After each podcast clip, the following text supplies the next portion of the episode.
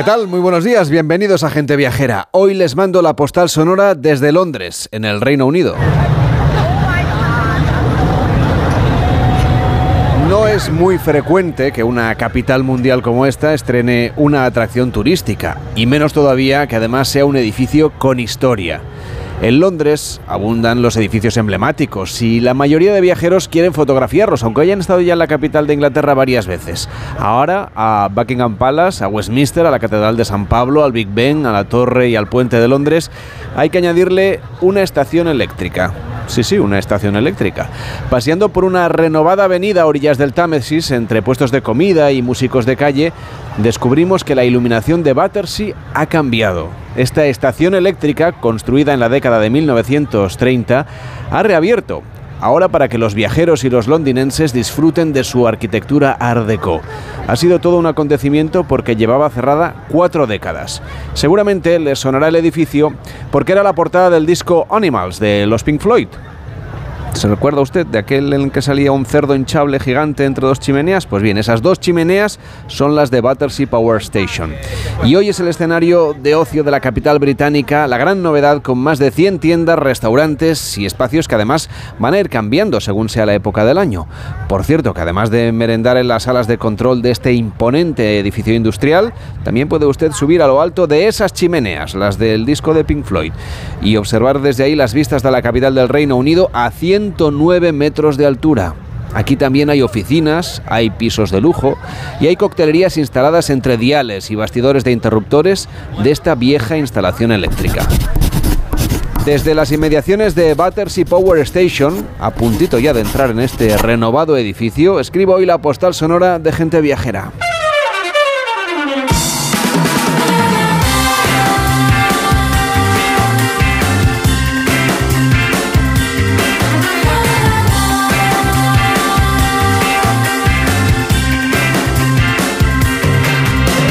Gente Viajera, el programa de viajes de Onda Cero con Carlas Lamelo.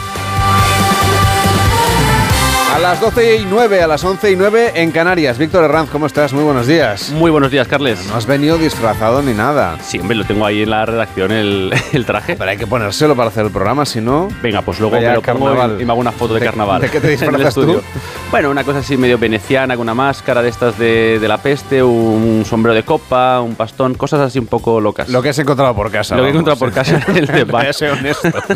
bueno, hoy en Gente Viajera no les vamos a hablar demasiado de los carnavales porque ya sabe que lo nuestro es eh, hablar de estas cosas con unas cuantas semanas de anticipación. Ya hace bastantes semanas que les hablamos del carnaval porque lo suyo es hablar de los viajes con cierto timo para que los viajeros se preparen. Así que ya nos van a escuchar hoy hablar de la Semana Santa y de los grandes destinos de la Semana Santa. No solamente de las procesiones y demás, sino sobre todo de los lugares de Europa y del mundo que son los más cotizados, los más buscados por los viajeros. ¿Quién sabe si una escapada a Berlín podría ser una buena posibilidad para sus próximas vacaciones? Am Bahnsteig 2 fährt gerade die U2 Richtung Messestadt Münchenheim. Berlin wird leben und die Mauer wird fallen. Ich bin ein Berliner.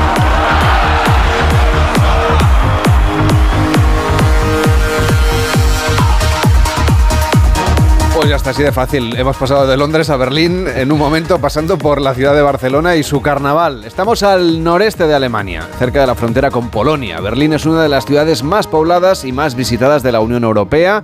Tanto gris en su historia que todos conocemos y en los edificios de Berlín la han convertido en una ciudad en realidad de color y en una de las seis ciudades del mundo con el título de Ciudad Creativa por la UNESCO. De ahí acaba de volver nuestro compañero Víctor Herranz, que nos va a contar su experiencia, sobre todo para que pensemos en una próxima escapada a Berlín. ¿Cómo te ha ido, Víctor? Pues mira, la verdad es que es una ciudad fascinante. No viajaba desde antes de la pandemia y es un destino que sabe transformarse, que sabe inspirar, que sabe trascender a otro nivel cada vez que la visitas. Así que siempre encuentras una ciudad diversa. Además, no es que no encontramos un lugar que concentre tanto arte innovador, obras teatrales radicales, ni bueno, pues donde la noche nos ofrezca tanto ambiente desenfadado. Y es que con más de 1.400 eventos culturales al día, la ciudad está en constante búsqueda de nuevas ideas. Ya saben, con un spray en una mano y un micrófono en la otra. Así ha ido Víctor Herranz eh, por la vida como hacen los berlineses. Bueno, desde luego es que son tan grises algunos edificios y el tiempo tampoco acompaña que, bueno, la, la gente de la ciudad ha decidido pintar la ciudad por cualquier rincón. Y debo decir que han conseguido crear vida en esos muros de cemento de, de- de otros tiempos y llenar de tatuajes pues también todas sus cicatrices. Además, es una ciudad que ha influido muchísimo durante las últimas décadas en todo el panorama internacional de música, tanto electrónica como jazz, como mezcla con culturas, culturas árabes.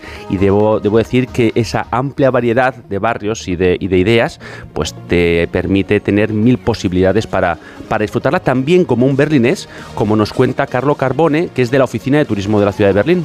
Berlín tiene 12 barrios, que son 12 ciudades, y cada barrio tiene su carácter espe- específico. Y dentro de esa aplicación encontrarás, pues, desde sugerencias de actividades, museos, em, gastronomía, tours en bici para ir caminando. Y es una forma muy fácil, pues, según tus preferencias, cuando, por ejemplo, la área de Spandau, ¿no? Y ahí encuentras un poco también lo que es esta arquitectura alemana y unas construcciones mucho más tradicionales que, por ejemplo, encontrarías en el centro de Berlín, ¿no? Eh, tenemos muchísimos puestos donde se alquilan eh, pádel, canoas, barquitos y hacer un tour por todo lo que son los canales y los ríos o los lagos.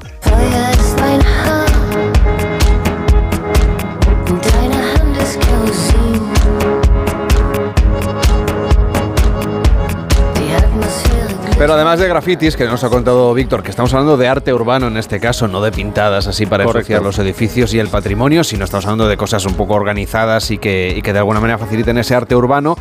Un arte y un diseño que caracteriza a esta ciudad de Berlín, que tiene tesoros como esa reliquia renovada de los semáforos, donde el Appelmann, ese hombrecillo de sombrero que aparece en las luces verdes y rojas de los pasos de peatones, se ha convertido en toda una celebridad. Casi diríamos que se ha convertido en un emblema de lo que es Berlín y es casi tan famoso que tiene sus propias tiendas. Casi es como una especie de, de Mickey Mouse, dices tú. Víctor, pero, pero alemán. Sí, tenemos todo tipo de, de souvenirs con, con su, con su color, con su sombrerito. Y la verdad es que es un destino que, como ellos dicen, pues anda reconciliándose desde siempre consigo mismo y con el mundo. Una mezcla, bueno, un poco extraña entre lo clásico y lo moderno, entre esa sobriedad grisácea que decíamos, heredada de la época soviética, con jardines que envuelven pues toda la ciudad, alrededor de su río, y una ciudad que, bueno, que ha sabido reencontrar el este con el oeste, a pesar de, bueno, pues el, dolor de estar dividida durante mucho tiempo por esa gran cicatriz que fue el muro de Berlín y que ahora podemos visitar y que está todavía representado con una fila de, adoquines por ejemplo, en el campanario de, la iglesia del Kaiser Guillermo, ¿no? que todavía pues, nos habla de ese pasado. Un destino Berlín que estamos recorriendo hoy en Gente Viajera, que también se presenta como una ventana al mundo del cine a través de Potsdamer Platz, también otros lugares como la Puerta de Brandenburgo, la Cancillería Federal o el histórico Reichstag, que también es otro de los lugares que conviene conocer. Pero incluso su oferta gastronómica, que tiene esa doble vertiente, por un lado la cocina tradicional alemana, con mucha influencia también de las cocinas de Brandenburgo, de Bohemia, incluso de Francia, y por otro, pues la cantidad es una ciudad multicultural y por lo tanto hay cocinas de todas partes del mundo con muchas opciones para degustar los sabores de todo el planeta. Aparte de los nuevos conceptos gastronómicos que están saliendo desde cocina fusión, cocina vegetariana y vegana, conceptos como Zero Waste Restaurant. Y estamos teniendo muchísimos eh, food festivals y eh, desarrollar tu, el, el paladar, el paladar de forma internacional.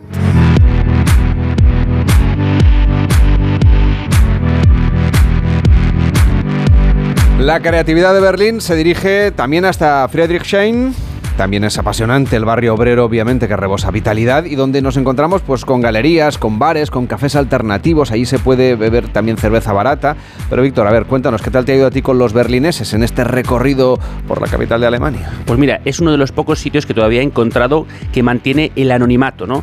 Y que, bueno, pues se ve representado también en cosas como no aceptan demasiadas veces las tarjetas de crédito, solo el efectivo, quieren mantener su independencia. Eh, hay un amplio abanico de personalidades, de gustos gustos, eh, todo el mundo se respeta, incluso entre los más desfavorecidos.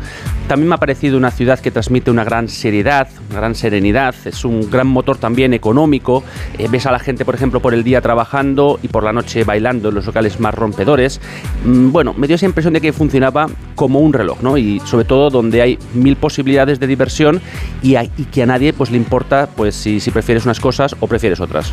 De los diversos festivales que hay en Berlín, Víctor, que nos has contado antes, de- hay cine, de fotografía, eso es lo que cada uno puede ver, ¿no? Nos has dicho, Víctor, que había un montón de eventos casi casi cada día. Sí. Así que, ¿cuáles serían las principales novedades o los principales eh, actos culturales que nos pueden motivar a un Berlín, a un viaje a Berlín para conocer ese lado más artístico? Pues mira, por un lado tenemos lo más local, lo más pequeñito, ¿no? Las tiendas, los nuevos diseñadores, las galerías de arte, las pequeñas salas de teatro, los cines de barrio y por otro, bueno, pues sus grandes museos, sus grandes galerías, entre las que destacan, por ejemplo, el, el Humboldt Forum, que es un enorme espacio etnológico a pocos metros de la famosa isla de los museos y de la catedral, donde reposan esos reyes de Prusia y otros miembros de la dinastía de los Hohenzollern. Hemos hecho una reconstrucción del antiguo palacio real de la época prusiana y lo hemos convertido en un foro cultural, albergando cuatro museos permanentes. Y te estoy hablando de museos grandes, como el Museo Etnológico, el Museo de Arte Asiático o la mayor exhibición ah, sobre la ciudad de Berlín, ¿no? Berlín Global, y varios restaurantes ah, usando los sitios públicos pues para hacer proyecciones de cine, conciertos, todo eso siempre gratuito.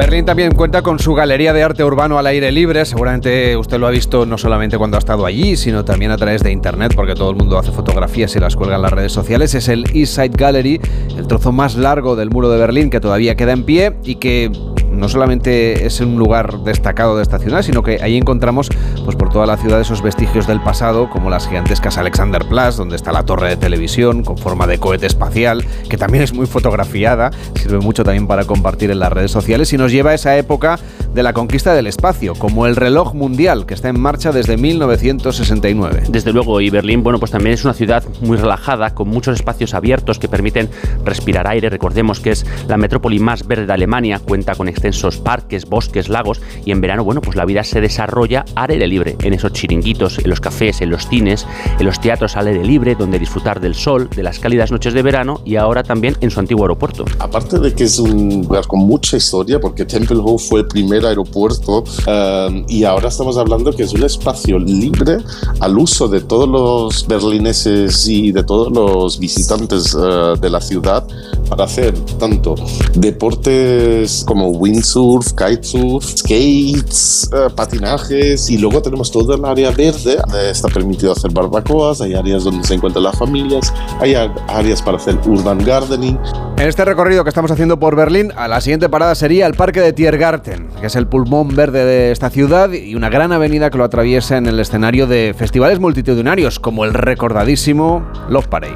Así es, y curiosamente esto empezó siendo un coto de caza de la familia real que luego se ha convertido pues, en el perfecto jardín para caminar, pasear en bici e incluso bañarse desnudo. Allí se alza la columna de la Victoria, conocida como el Asno de Oro, con su ángel dorado subido a un pilar de 67 metros y es el mejor lugar donde se organizan pues, estos tipos de festivales de todo tipo de música y que volverán a inundar la ciudad en esta temporada de primavera-verano. Tenemos muchos eventos al aire libre, por ejemplo el Día del Orgullo, mayo tenemos el Carnaval de las Culturas con procesión donde hay una demostración de diferentes culturas folclóricas de todo el mundo, ¿no? Eso sería en mayo, en junio tenemos eh, el evento musical de música jazz en diferentes sitios open air y luego naturalmente cualquier club que quiere funcionar en Berlín tiene opción de open air en verano.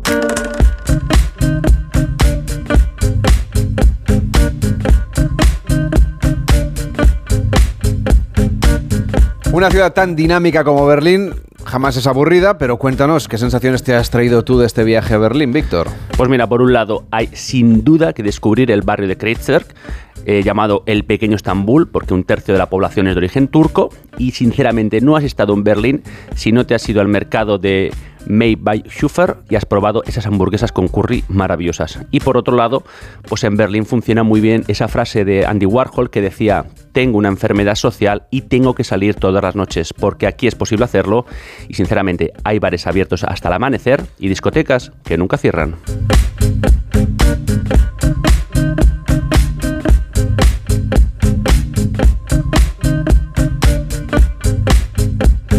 Gente viajera el programa de viajes de Onda Cero con Carlas Lamelo. Y de Berlín nos hemos venido a un bosque, porque ya saben ustedes que en Gente Viajera siempre buscamos buenas ideas para viajes cercanos, para nuestras escapadas de fin de semana. Por eso le hemos pedido a Enrique Domínguez Uceta que busque, a ver, un tema de viaje para cuando termine esta semana de carnavales. Como todavía está un poco lejos la Semana Santa este año, nos ha propuesto preparar rutas por paisajes de almendros, que además empiezan ya a florecer estos días. Hola Enrique, ¿cómo estás? Buenos días. Hola Carles, buenos días. Pues sí, estamos ante uno de los momentos mágicos del año cuando en los paisajes resecos y sombríos del invierno aparecen las blancas flores nacaradas de los almendros y de repente se convierten en lugares especialmente hermosos que yo creo que nos ofrecen su, su momento más bello del año. El, el al- el almendro la verdad es que es un árbol atípico en el que aparecen las flores en sus ramas antes de que hayan surgido las hojas que llegan más tarde y esa sensación que produce ver el árbol con las ramas llenas de flores pero sin hojas, pues yo creo que es de una delicadeza increíble. Como es un árbol de secano, de paisajes duros y poco fértiles, la verdad es que su presencia en terrenos rocosos y áridos resulta mm, aún más hermosa cuando, cuando florece, cuando llegan las flores. Claro, de hecho, Enrique, a veces cuando atravesamos, no sé, alguna zona habitual y vemos los almendros en flor, casi nos da la sensación de que nos hemos cambiado de país, ¿no? Bueno, eso es lo que hace mágica la presencia de los almendros en flor. En España hay más de 200.000 hectáreas de almendros y todos florecen entre la primera quincena de enero y finales de marzo, según el, el clima local. En algunas zonas son escasos los almendros, como sucede en Galicia, en Asturias, en Cantabria o el País Vasco. En la meseta central la verdad es que su presencia es excepcional, por eso cuando florecen pues se produce un, un acontecimiento estético incomparable. Y hay otros lugares en los que el almendro es protagonista del paisaje. Es el caso de la Sierra de Tramuntana, en Mallorca, de Alicante, de Murcia, que yo creo que son las provincias seguramente con más cantidad de almendros. Sin embargo, aquí en España, Enrique, es curioso, ¿eh? porque no tenemos nosotros ritualizada la floración de los almendros, como por ejemplo se hacen en Japón, que tienen muy marcado cuando florecen los cerezos y que es de hecho para ellos un atractivo turístico también. Pues sí, allí en Japón está todo el mundo esperando la floración de los cerezos para echarse a la calle, para disfrutar de los parques cubiertos del color rosado de la flor del cerezo. Hacen mm, fiestas anami para admirar las flores, pero esas flores sakura de los cerezos llegan un poquito más tarde que las del almendro. Por eso también nuestra fiesta de los cerezos más famosa es la del Valle del Jerte extremeño, pero aún falta porque será a final de marzo y principios de abril. Pero, pero sí tenemos algunas fiestas de almendros en flor. En, en el alto municipio de En Gran Canaria, eh, esa fiesta es de interés turístico internacional. Cuando mm, esos valles profundos que se derraman hacia el mar, pues se pintan de blanco. Ya, ya terminaron esas fiestas el 5 de febrero, pero todo el año se pueden disfrutar allí los dulces que hacen con, con las almendras en la maravillosa dulcería Nublo. Y ahora pues viene la fiesta del almendro en flor de Garrovillas, de Alconet en Cáceres, que tiene un enorme almendral alrededor y es una fiesta que se va a celebrar el 25 de febrero y el 4 de marzo, o sea que todavía estamos a tiempo de ir. Enrique, ahora que estamos aquí rodeados de almendros en este bosque, estos almendros en flor, lo que hacen es ya que sintamos que está cerquita, cerquita, cerquita la primavera. Son de hecho el primer anuncio, ¿no? De la llegada del buen tiempo.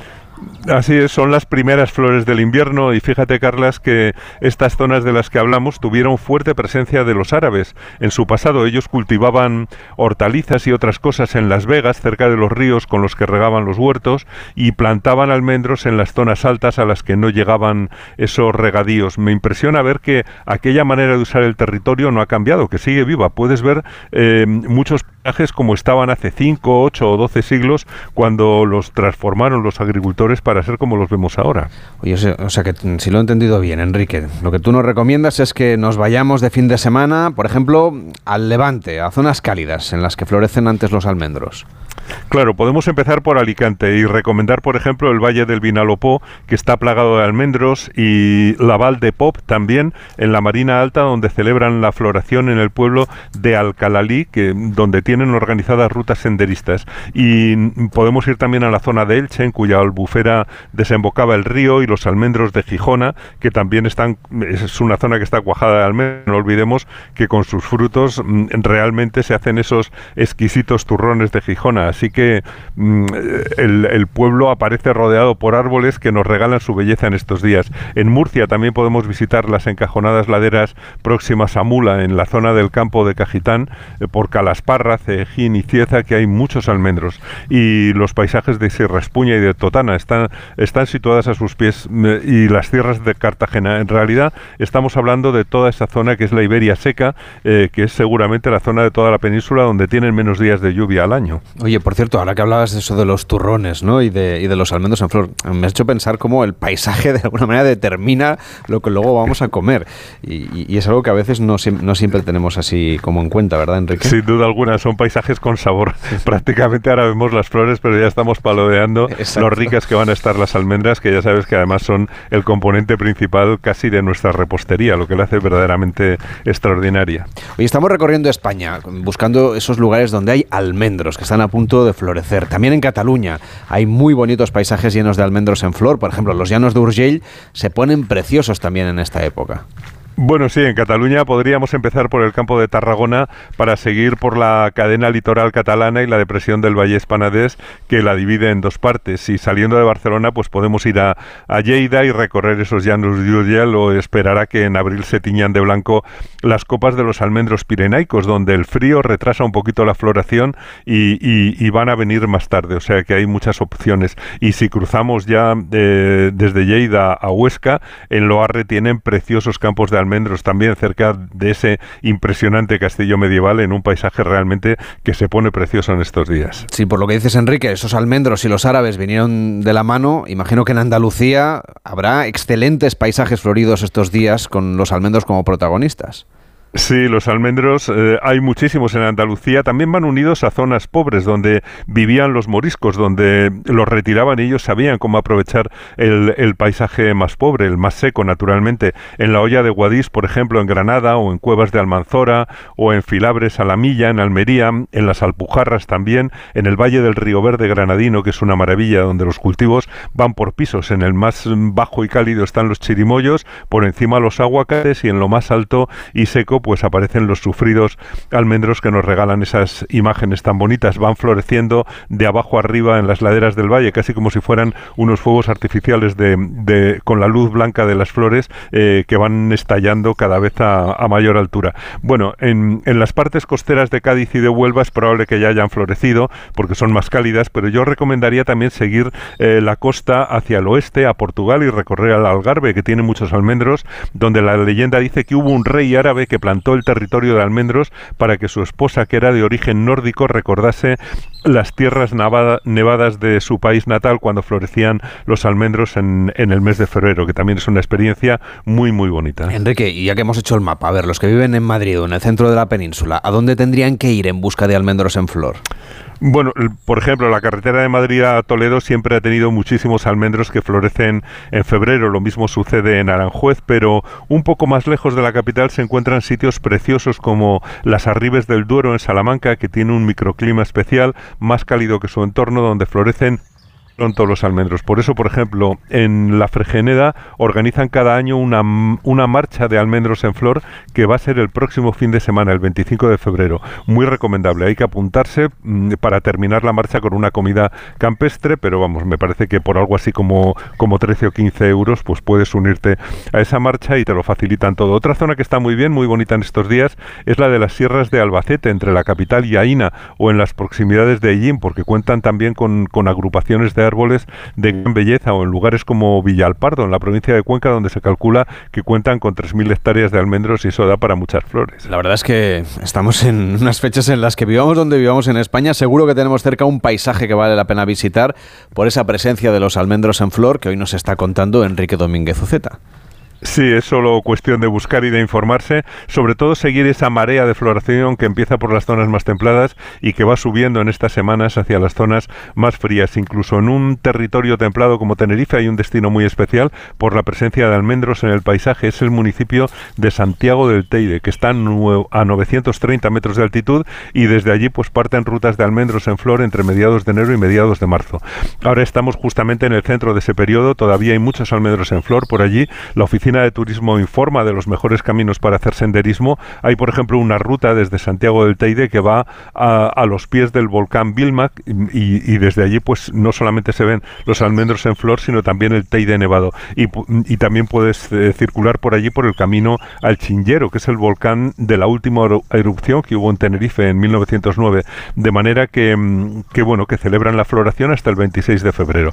Ya ves, Carles, que mm, en todo el país eh, han empezado a florecer los almendros y, y sus delicadas flores, la verdad es que nos invitan a, reiniciar el ciclo viajero, anuncian la cercanía de la primavera que se deja sentir en esas flores blancas que cubren paisajes que mm, ahora seguramente tienen su momento más bello de- del año y que hay que recordar que son efímeros, que no van a estar ahí durante muchas semanas. Eso es lo que más me ha alegrado, ¿eh? que ya llega la primavera, que ya se empieza a intuir una buena sugerencia para los próximos fines de semana, hacer una escapada a las rutas de los almendros por España, que empiezan ya a estar estos días en su mejor momento.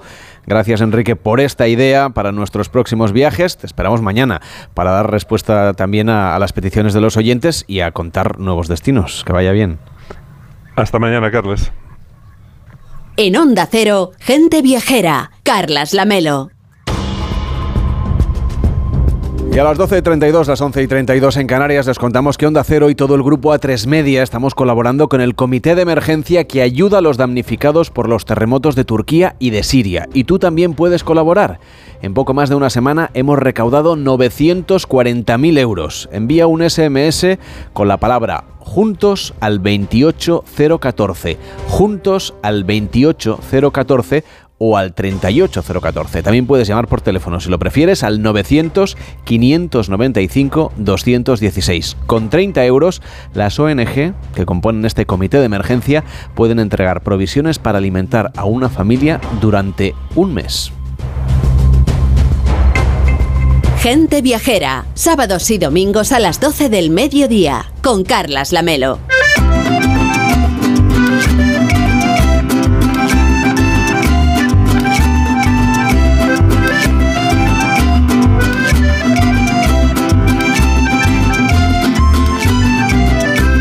WhatsApp 699-464-666.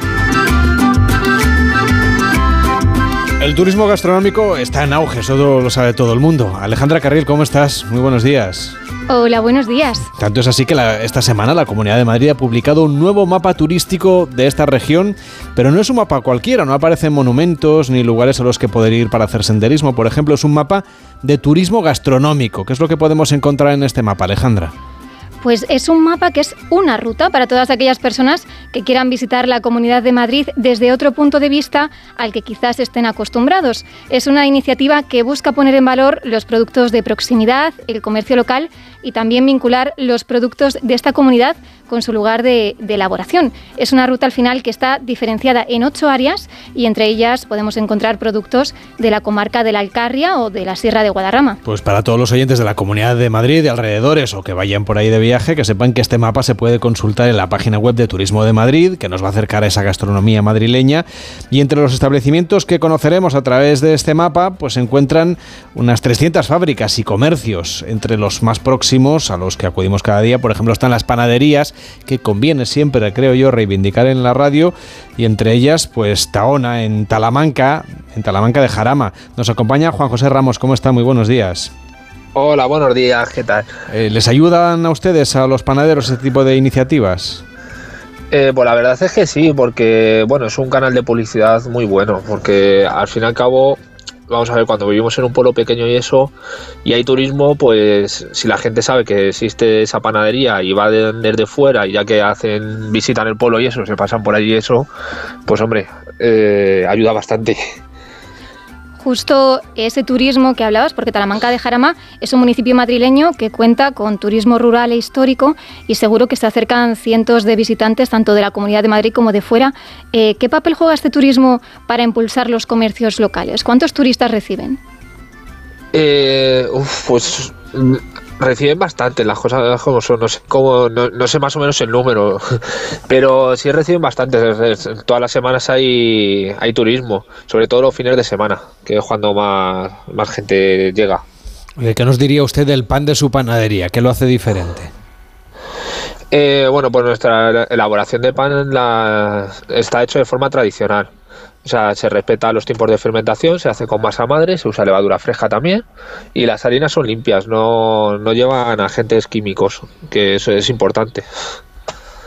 Y en un momento en tantas opciones que podemos elegir a la hora de consumir, a la hora de comprar, ¿qué aporta el comercio local? ¿Qué aporta su panadería frente a otras alternativas? Eh, bueno, pues nuestra panadería, frente a otras alternativas, primero es el trato con el cliente, que la mayoría de los clientes pues tienen nombre y apellido, es gente del pueblo, luego ahí viene gente de fuera que se la trata igual de bien, pero es eso, que, que el trato que re- recibes en un comercio local no lo recibes en una grande superficie. Eh, hemos visto cómo elaboran el pan, por ejemplo, a través de su perfil de Instagram. ¿Qué, tipología de, o no sé, o qué variedad de pan nos ofrecería usted si fuera la primera vez que venimos, como viajeros, que caemos gracias a este mapa en su panadería? Mm, Vale, eh, pues bueno, tipo, tipos de panes, pues nosotros hacemos de espelta, hacemos de centeno, hacemos de trigo. Y bueno, pues dependiendo, yo, yo siempre pregunto lo mismo, cuando dudan mucho siempre pregunto, ¿qué vas a comer? Porque dependiendo de lo que vayas a comer, pues así te puedes llevar una pieza o otra, porque claro, si por ejemplo es de mojar, pues mejor una pieza grande con mucha miga.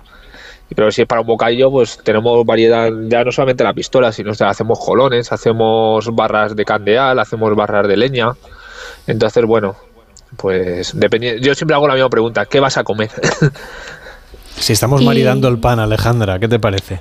No, a mí me encanta y sobre todo porque viendo su perfil de Instagram te entran hasta ganas de, pasar por una panadería. Eh, también sabemos que desde la Taona, de Talamanca de Jarama, eh, sois muy activos en las redes sociales, pero también a nivel de, os movéis ferias de turismo o en asociaciones. Eh, ¿Qué importante es para un comercio local moverse y hacerse visible? Eh, pues es muy importante, Vol- volvemos a, repetir lo de antes, que todo lo que sea publicidad y sea, o sea, y sea moverte es muy importante porque, por ejemplo, en un mercado que, pa- que participamos, los primeros sábados de cada mes, es en la Cámara Agraria. Pues ese mercado nos ha servido para, aparte de vender allí eso, a la gente que vive en Madrid, pues nosotros estamos como a 40 kilómetros de Madrid. Eh, luego ha habido gente que ha ido de turismo a la zona y se han pasado por la panadería a vi- a visitarnos porque les ha gustado el pan o son clientes asiduos allí en, la cámara y luego cuando pasan por allí pues van a visitarnos y compran allí y demás. Aprovechando que tenemos esta excusa de ir a buscar un buen pan a Talamanca de Jarama, háblenos un poco de la zona, qué es lo que nos motivaría a usted a visitar, a conocer, tanto del pueblo como del entorno, de la naturaleza que hay por ahí. Vale, el pueblo está ubi- ubicado en la zona de la Sierra Norte, eh, entre Torreaguna, Valdetorres, Valdepiélagos, está ahí en un, en un esquinacito.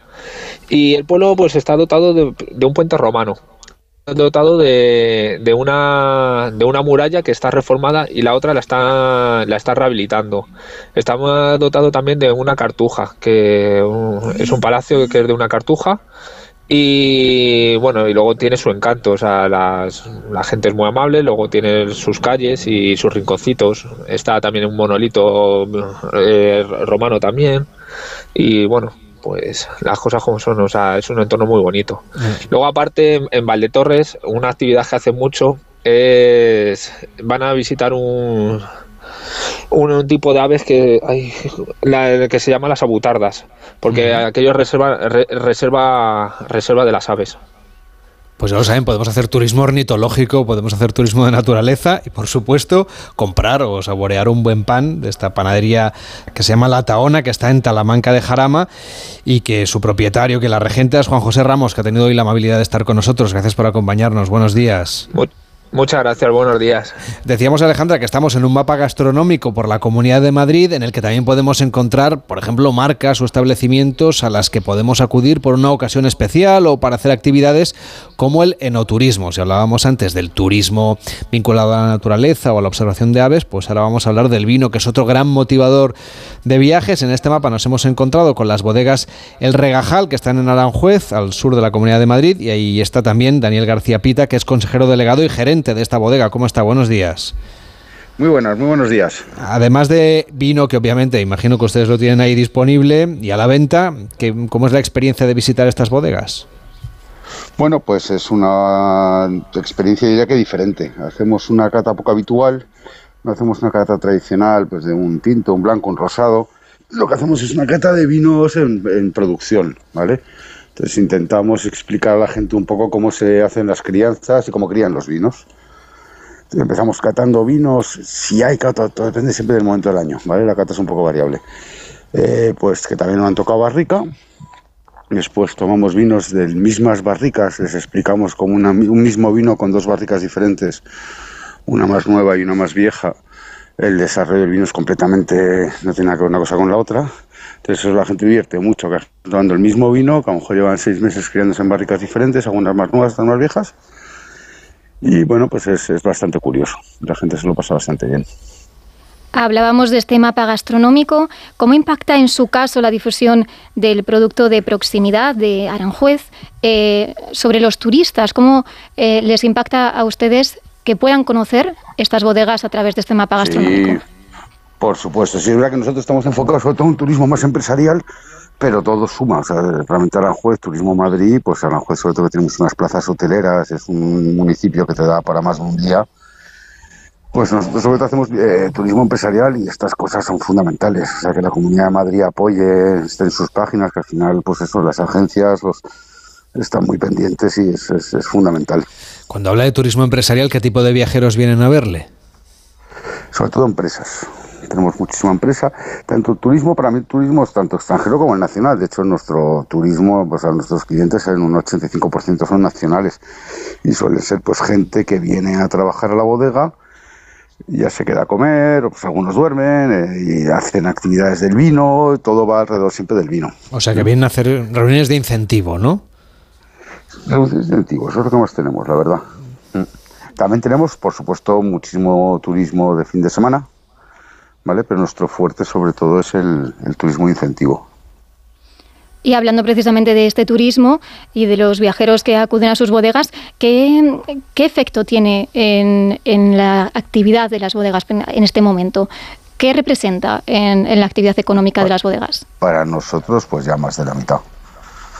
Ya ahora mismo eh, supone más de la mitad que lo que la, la- la pura venta de, de- de botellas. Y después es verdad que también vendes mucho vino en casa, que eso al final pues eh, siempre es mucho más agradable. ¿no? O sea, que se lo llevan, los del incentivo se llevan alguna botella. Bueno, hay de todo, hay gente que... Esto, como que Dios no Está convence a todo el mundo. bien, ¿eh? para eso- para eso están estas cosas también, bueno. Eso, sí, exactamente. Ya, nosotros también hacemos vino en Castilla y León y también lo tenemos ahí en la misma bodega. Y, y bueno, oye, si no les pillas por un lado, ya les pillarás por otro. Pues Daniel García Pita, muchísimas gracias por acompañarnos, por explicarnos las propuestas de enoturismo, vinculado en este caso al sector de los incentivos y de las reuniones de empresas, y que vaya muy bien. Enhorabuena por estar en este mapa de productos gastronómicos de la Comunidad de Madrid. Hasta la próxima. Hasta pues muchas gracias. Alejandra, cuídate mucho. Hasta la próxima. Hasta la próxima. En Onda Cero, gente viajera, Carlas Lamelo. Solo los más rápidos podrán conseguir ofertas increíbles por un tiempo limitado. Como todo al 70% de descuento en marcas como Tintoretto, Latouche, Woman El Corte Inglés, Cushell. Consulta condiciones. Así son las ofertas límite. Solo hasta el 19 de febrero en El Corte Inglés. Tus compras en tienda web y app. ¿Y tú que vives solo? ¿Qué necesitas para tu seguridad? Yo no paro por casa, y aunque vivo en un piso se queda vacío y me preocupa que puedan entrar cuando no estoy. Pues en Securitas Direct tienen una alarma para ti, porque cuenta con protección reforzada en el punto más vulnerable, la puerta principal. Y si pasa algo, responden en 20 segundos y avisan a la policía o envían un vigilante. Y es que tú sabes lo que necesitas y ellos saben cómo protegerte. Llama ahora al 900-272-272 o entra en securitasdirect.es y descubre la mejor alarma para ti. Seguro que conoces algún caso de acoso en redes sociales, una noticia falsa que se hizo viral o has visto cómo los haters no paran de compartir mensajes de odio. Actúa. Ya es hora de darle la vuelta a esto y demostrar que nosotros también sabemos utilizar las redes sociales para el cambio. Elige uno de los temas, usa tu creatividad y haz un vídeo para redes sociales a tu manera. Regístrate en Efecto 1000 y sube tu vídeo. Nosotros ya formamos parte de la generación 1000. La generación que usa las redes sociales con cabeza. Últimas semanas. En Onda Cero, gente viajera, Carlas Lamelo.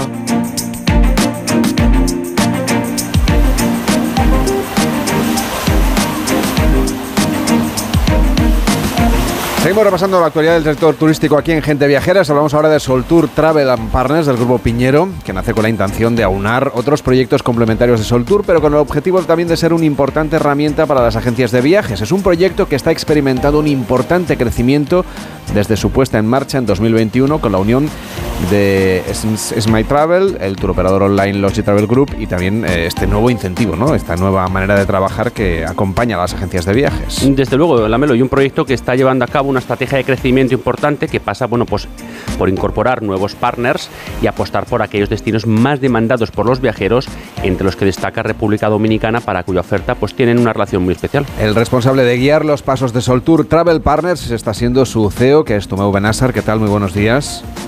Buenos días.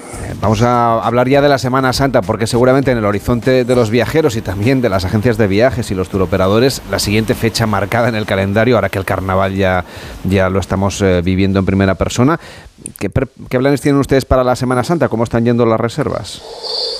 Eh, la Semana Santa, la verdad es que, que, excepcional. Eh, eh, de hecho, ya queda muy poquita cosa para la Semana Santa. Eh, está todo está todo bastante vendido. Las operaciones de tanto de Riviera Maya como de como de República Dominicana están están prácticamente llenas y, bueno nos queda algo de, plazas en, en, el turismo, en las, en las, las, salidas nacionales, ¿no? Y algo de, una programación especial que hemos montado para, para Eslovenia. Pero la verdad es que este año la Semana Santa tiene, tiene muy buena pinta y está todo muy, muy, muy, muy bien demandado. O sea que en realidad está yendo bien este año, 2023. Sí, está yendo, está yendo bien. Eh, eh, ya acabamos eh, muy bien el, el, 2002 y la tendencia sigue siendo, sigue siendo positiva. los clientes, pues, yo creo que están, ah, bueno, pues aceptando este, este encarecimiento que se ha producido en, el, en los viajes, motivado por el, por el incremento del, del, del combustible y de la, del, del precio del aéreo y la gente pues quiere viajar y quiere, quiere disfrutar de sus vacaciones, su tiempo libre y, y, bueno, pues esto es una alegría para el sector. Y si la cosa ya está casi todo vendido para la Semana Santa, ¿qué tal pinta el verano? Sí, bueno, a ver, para Semana Santa yo si tuviera que hacer una recomendación diría que, que, apostemos un poco por el turismo nacional, ¿no? Y nosotros, por ejemplo, este año en, el, en este concepto de Sol to Travel Partners que, buscamos pues, pues alianzas y cubrir más espectro de producto, pues tenemos un, producto de, costas en el que hemos entrado este año con fuerza y, por ejemplo, tenemos un, hotel en, en, Conil de la Frontera que es, que es espectacular, que es el Hotel Garby con, con, un, con un, una pensión completa por 40 euros la noche, con lo cual quiero decir que Semana Santa eh, eh, aún, aún quedan cosas, ¿no? Pero lo que son los paquetes, pues ya nos estamos centrando en la temporada de en la temporada de verano, ¿no? donde, donde bueno, pues Soltour es un, es un tropeador que lleva más de 40 años en el, en el mercado en el mercado español, ¿no? Eh, siempre centrados en, en, el sol y playa, pero siempre con una oferta muy, muy diferencial y, con un, y con, un, con un valor añadido en destino que yo creo que es, que es diferencial, ¿no? porque dentro del grupo tenemos, tenemos hoteles, tenemos eh, el receptivo y controlamos todo, todo lo que es la experiencia de viaje, ¿no? Pues háganos alguna propuesta, así para el verano, para empezar a soñar ya con esas vacaciones que la gente está descontando los días. Sí, pues para el verano este año eh, nosotros eh, tenemos algunas, algunas novedades interesantes. Eh, la, que, la que más nos gusta destacar siempre es el destino, el destino Samaná, que es un, que es un destino de República Dominicana, la península de Samaná está en el norte de, Dominicana y es, es, una maravilla, ¿no? porque combina la, lo que es la, la autenticidad del país con, con, con, la vegetación y, esas, y unas playas maravillosas, ¿no? es una zona muy verde. Y, y ahí pues uh, nosotros volamos uh, directo a, a, al, al, aeropuerto Samaná, a Catey, con lo cual es un viaje muy, muy cómodo. Salimos los jueves y, y, y bueno, pues um, eh, yo creo que, que, que, que ese destino es, es, es, una maravilla. ¿no? Además tenemos una, una, una gama de hoteles que, tocamos desde el super lujo, con, con, el, con, el, con el hotelazo que tenemos de, de Cayo Levantado eh, hasta, hasta el, el, el, el Príncipe, el Portillo o, es decir, que tenemos, tenemos uh, una, una, propuesta muy, muy, muy atractiva y muy amplia para distintos, distintos públicos ¿no? y poder descubrir un destino tan especial. ¿no? Y para aquellos viajeros eh, un poco más senior, ¿tienen algunas ofertas o algunas propuestas para, estas, para, estos, para estos meses? Bueno, el, el, la gente senior yo creo que, que, que, a ver, nosotros, nosotros tanto, tanto el Caribe lo tocamos muy bien, eh, tenemos, tenemos Punta Cana, tenemos Riviera Maya, son, son destinos muy cómodos y tenemos un, un, cliente muy repetitivo eh, eh, de, público senior, pero luego estamos eh, haciendo propuestas un poco más cercanas para, una, para, para no tener que, que, volar tanto, ¿no? Y por ejemplo este año estamos lanzando un un viaje a Cabo Verde, que son unas, que bueno, pues está unas cinco horas, ¿no? Y, sin embargo tiene esa, esa connotación de, de Caribe africano, eh, eh, con esa cultura un poco más, un poco más portuguesa y también es, una, son unas playas que son maravillosas. Allí nos alojamos en los hoteles de Meliá, eh, es, un, es, un, es, un, destino, volamos a Isla de Sal desde, desde Madrid los domingos, un viaje muy, muy cómodo también. Y, y, y, bueno, pues es una zona eh, con ese toque más, más, más surfer, más joven, unos pueblecitos muy, muy, muy encantados. Una maravilla, he estado yo hace, hace muy poco y, la, verdad es que, la verdad es que también me encantan. ¿no? Y luego, como, como, como propuesta también un poco más, eh, con un toque ya más cultural, más, más cercano, más europeo, estamos operando el destino de Albania eh, también con un precio más económico. Y Albania es, es, es bueno, es un, es un destino que, que, que, bueno, que yo creo que este año va a pegar muy fuerte, es una, es una maravilla. Ahí tenemos una programación de estancia que, que, que, la tenemos por nada por 900 euros eh, en los siete días y, y, luego tenemos dos programas de circuitos para conocer más, hacerlo un recorrido más cultural y conocer mejor el, el país. Y además en Albania, eh, Soltour tiene la, la, el diferencial de que está volando no solo desde Madrid, sino que está volando desde vuelos, desde, desde aeropuertos regionales. Entonces estamos saliendo desde Sevilla, desde Santiago, desde Pamplona, desde Bilbao, desde Vitoria, desde Logroño, Zaragoza, Alicante, Palma de Mallorca, Valladolid, Oviedo. Es decir, que que, que, que, bueno, eh, el volar desde tu aperto, sí, desde tu aperto es, es muy cómodo y, y, y, la verdad es que eh, bueno, esto está teniendo una acogida también excepcional en el mercado. Pues nos alegramos de que ya esté casi todo vendido para la Semana Santa y que ya empecemos a hacer planes para el verano. Hay que viajar siempre con previsión, lo decimos aquí en Gente Viajera siempre que podemos. El consejero delegado de Soltour Travel Partners ha estado hoy con nosotros, Tomeu Benásar. Muchísimas gracias, hasta la próxima. Buenos días. Muchísimas gracias. Hacemos una pausa en Gente Viajera y les proponemos una aventura épica. Eso sí, la puede vivir desde el sofá de casa. En Onda Cero, Gente Viajera, Carlas Lamelo. Si tienes más de 60 años, Viajes El Corte Inglés y Club de Vacaciones te ofrecen la mejor experiencia para viajeros Silver. Circuitos, experiencias temáticas, islas, paradores. Reserva por solo 15 euros y llévate un 20% de descuento en una selección de maletas de El Corte Inglés. Reserva Club de Vacaciones en Viajes El Corte Inglés.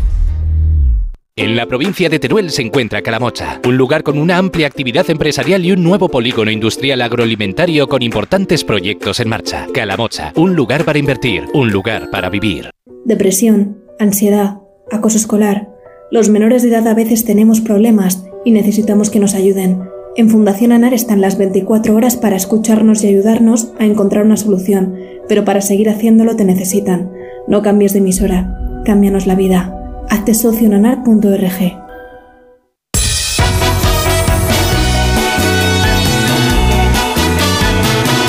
Carlas Lamelo, gente viajera.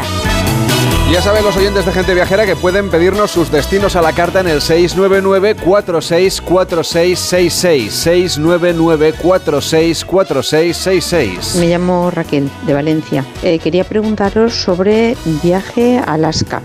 ¿En qué época sería mejor y qué cosas interesantes se pueden ver, mmm, eh, tanto culturales como de naturaleza. Muchas gracias. 699-464666. Queremos escucharles, así que es importante que nos manden notas de voz, no mensajes escritos, sino notas de voz. Le da usted al botón del micrófono, Víctor, y no, que nos graben, nos saluden, ¿no? Que queremos Sí, escucharles. Exactamente, que nos cuenten un poco quién son, de dónde vienen y, y a dónde quieren que le llevemos. ¿Y qué es lo que quieren que hacer en ese destino? 699-464666, el WhatsApp de Gente Viajera. Hola, buenos días, gente viajera. Bueno, pues nada, nuestra consulta es porque vamos a hacer un viajecito ahora en marzo. Salimos desde queríamos ver Venecia en dos días, pero luego queríamos cogernos un coche y hacernos una ruta por Croacia hasta Dubrovnik. Y era pues para ver qué nos aconsejabais vosotros, cómo hacer y, y bueno, pues que nos dijerais, que nos dijerais cómo, cómo movernos por allí. Muchísimas gracias y enhorabuena por vuestro programa que me encanta. Un besazo. Pues gracias, nos tomamos nota y en unos días, ¿eh? en las próximas semanas, daremos respuesta a estos y a otros mensajes que nos llegan al 699 464666 también a genteviajera arroba onda es. Y por cierto que siempre que usted quiera puede consultar onda es barra gente viajera y ahí volver a leer o escuchar los mejores contenidos de gente viajera www.ondacero.es barra gente viajera por ejemplo unas vacaciones de lujo por Cerdeña o un recorrido por el Mar Rojo en crucero o irse, por ejemplo, a hacer una ruta por la Jamaica de Bob Barley. Son algunos de los destinos que les proponemos en onda 0.es barra gente viajera. Carlas Lamelo, gente viajera.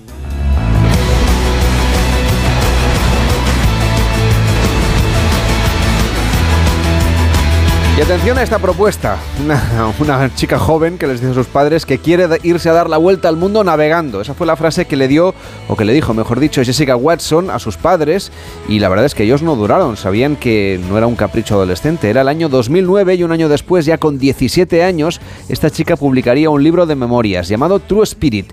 En él se basa la película Espíritu Libre, que es una de las que tiene más éxito en Netflix últimamente. Se lanzó el 3 de febrero y ya está Víctor entre las 10 más vistas. Sí, señor, 210 días que estuvo Watson en alta mar. Afrontó peligros de hundimiento, hambre, sed ciertas reglas que, bueno, estrictas para cumplir su, objetivo, como que no podía parar en ningún puerto ni pedir ayuda, solo hablar por radio para pedir un poco de orientación. Esta fue la historia real que inspiró Espíritu Libre de la directora Sara Spilane y que es tendencia en Netflix. Jess, ¿estás bien? Sí, estoy bien. ¿Qué? ¿Qué ha pasado? ¿Por qué no llamaste? Bueno, me quedé inconsciente, pero estoy bien. ¿Qué? ¿Inconsciente?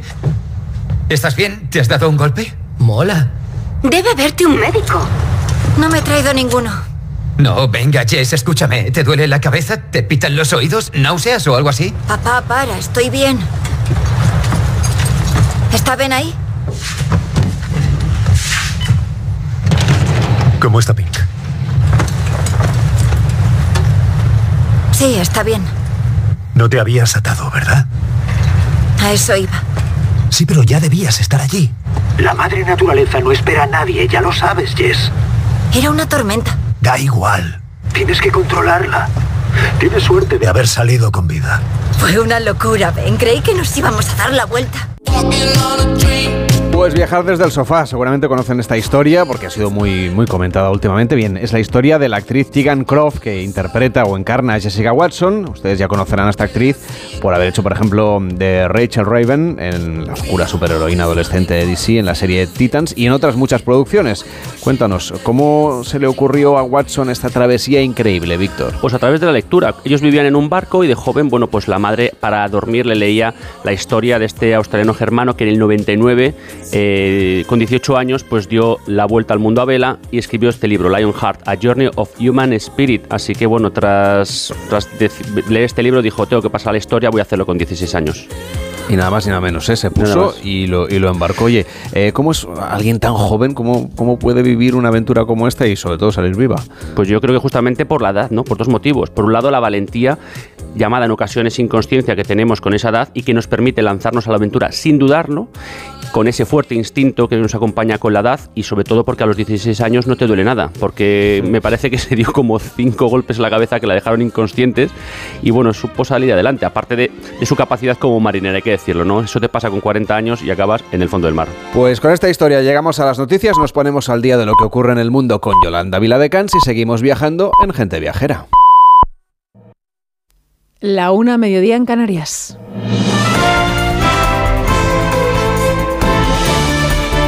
Noticias en Onda Cero. Buenas tardes. El presidente del Gobierno, Pedro Sánchez, participa en la presentación de la candidata a la alcaldía de Zaragoza, Lola Ranera, en esta ciudad, acto que ya está en marcha que está siguiendo nuestro compañero Luis Puyuelo. Buenas tardes.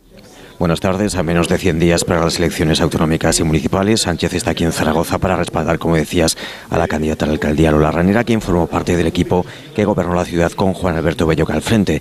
En su intervención ha anunciado que impulsará la segunda línea del tranvía y un nuevo estadio de fútbol, pero sin proyectos especulativos. Además, ha acusado al PP de frivolizar sobre el feminismo. También ha intervenido el líder de los socialistas aragoneses, Javier Rambán, quien confía en que haya el mismo color político en el Ayuntamiento de Zaragoza y en el Ejecutivo Autonómico tras esas elecciones de mayo. En temas nacionales, Lambán ha ensalzado la labor del Gobierno de España tras la crisis de la pandemia y también la guerra en Ucrania. Además, ha aplaudido que el PSOE haya decidido modificar la ley del solo sí es sí frente al feminismo que ha calificado de cínico y extravagante. Hace unos minutos ha comenzado su intervención Pedro Sánchez. Lo escuchamos en directo. Recortes en el estado del bienestar que se infligieron durante la crisis financiera por parte del Partido Popular y su respuesta neoliberal y también lo que están haciendo los gobiernos autonómicos del Partido Popular allí donde gobiernan. Vosotros tenéis la inmensa suerte de que gobierna un gran socialista como Javier Lambán y todo, y todo su equipo.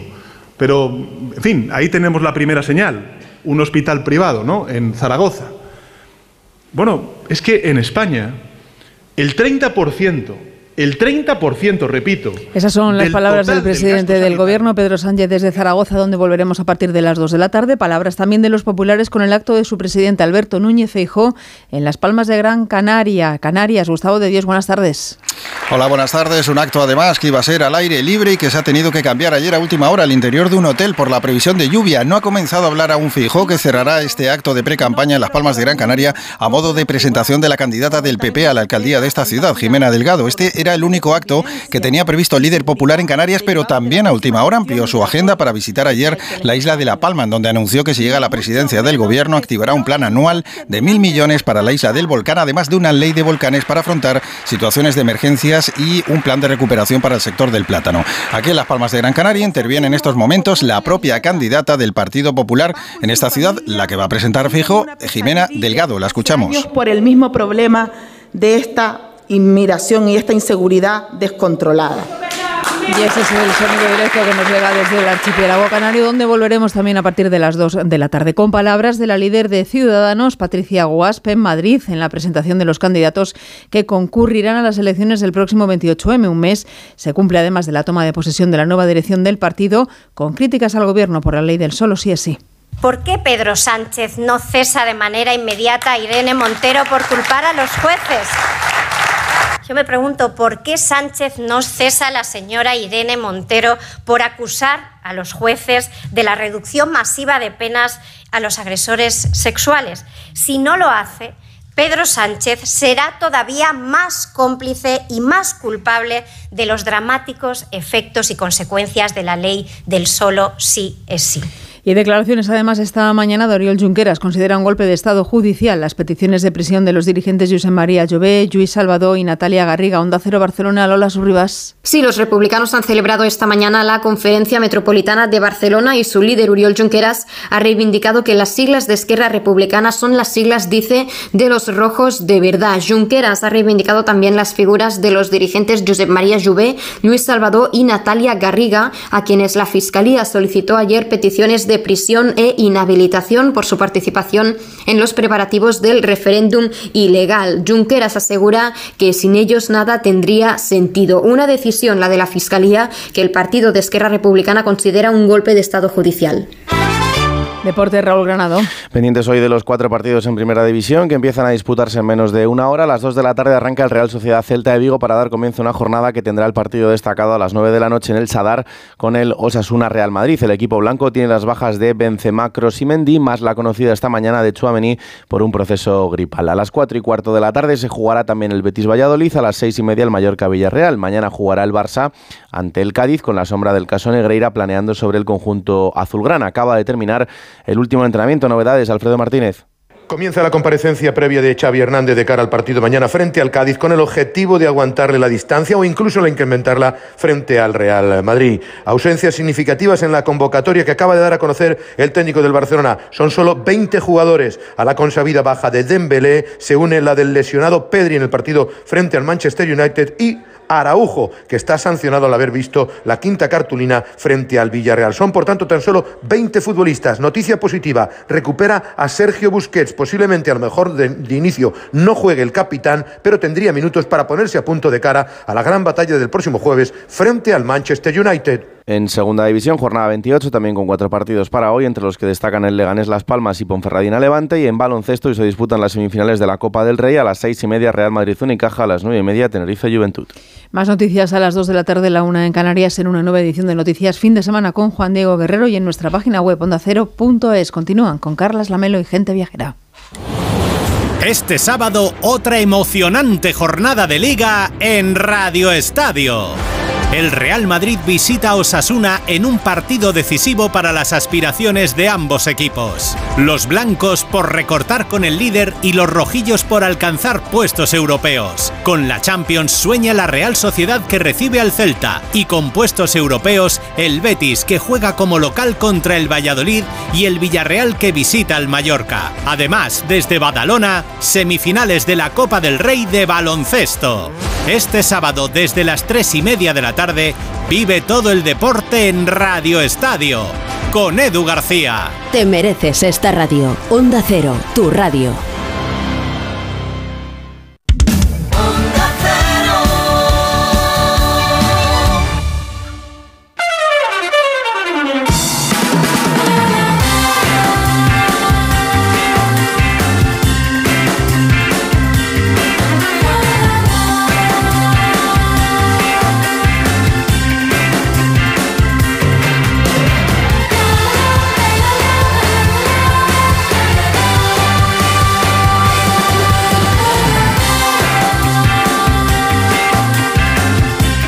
En Onda Cero, Gente Viajera, Carlas Lamelo. A la 1 y 7, las 12 y 7 en Canarias, seguimos viajando en Gente Viajera y nos escucha en la radio gracias a Fran Villar, que está en los estudios de Barcelona, y a David Fernández y a Jorge Zamorano, que lo hacen posible desde los estudios centrales de nuestra cadena en San Sebastián de los Reyes, en Madrid. Tenemos un WhatsApp que es el 699-464666, 699-464666, que nos pide un destino a la carta. Plus je t'embrasse, plus j'aime t'embrasser. Plus Soy José Ramón y os contacto desde Santander. El fin de semana del 24 al 26 de este mes de febrero estaré en París. ¿Podríais indicarme sitios imprescindibles donde ir, aparte de los ya tradicionales? Y sobre todo, restaurantes donde comer y cenar rico y a unos precios, ya no digo baratos, que me imagino que en París no existan, pero sí al menos razonables. Si fuera posible, me gustaría fueran cerca del hotel del barrio latino donde estaré, que es el Enrique IV Rive Gauche. Muchísimas gracias por todo lo que me podáis decir y enhorabuena por vuestro fantástico programa que tanto nos sirve a la gente viajera. Pues dicho y hecho, Irene González, ¿cómo estás? Buenos días. Muy buenos días, Lamelo, estupendamente. Irene González nos va a llevar a París, a la llamada ciudad del amor, de la luz, de la literatura, la ciudad del Sena. En fin, París bien vale una misa, pero también vale un barrio latino, un bistró, un recorrido. A ver, ¿a dónde nos llevas tú? ¿Cuáles serían los lugares que nos recomiendas? Es verdad que el oyente nos pedía que, los más conocidos los sabía, pero no podemos dejar de decirlos, aunque sea así un- en formato telegrama al principio. Pues sí, se- eh, para José Ramón, en formato telegrama, hay que visitar eh, lugares emblemáticos en París. Eh, no hay que perderse los Campos Elíseos, pero también hay sitios muy desconocidos como el Muro de Les Jetams en Montmartre o el Mercado de los Niños Rojos. Así que la Melo nos vamos al precioso bosque de Boulogne para llegar hasta el Arco del Triunfo que ordenó construir Napoleón en honor a los ejércitos de la Revolución y del Imperio. Aquí está la tumba del soldado desconocido que está dedicada a todos los caídos, a los muchísimos caídos de la Primera Guerra Mundial y su llama eterna es curioso que se enciende todos los días a las seis y media. También recomiendo subir a su terraza porque tiene una de las panorámicas más importantes de París y esto no todo el mundo lo sabe.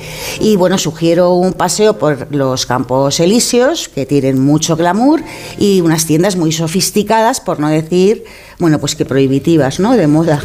Y también hay que ir a la Torre Eiffel, el símbolo de París. Y lo que son las cosas, Carles, esta, construi- esta construcción de hierro que tiene 300 metros de altura eh, fue diseñada por Gustave Eiffel para la exposición Exposición Universal que se celebró en 1889 y al principio no tuvo buena acogida, incluso pensaron en derribarla y fíjate, hoy es la insignia de, de París. Claro, y sin olvidar el Louvre, que es uno de los grandes museos del mundo y que también es visita obligada. El oyente seguramente lo sabía ya. Sí, pero a lo mejor lo que no sabe es que tiene que visitarlo a última hora de la tarde porque Ah. hay menos gente. Eh, eh, de- suele estar muy lleno porque es una de las grandes pinacotecas del mundo y donde se puede ver la Gioconda de Da Vinci, la Venus de Milo y las bodas de Cana de Veronés, entre más de 30.000 obras mm, que hay en este museo. Y otro imprescindible, la Melo, es Montmartre y la, basila de- la Basílica del Sacré-Cœur, del Sagrado Corazón. Montmartre es una colina que está en el norte de la ciudad y que tiene un ambiente estupendo, es como muy bohemio y artístico. Aquí te pueden hacer un retrato, puedes comprar algún cuadro.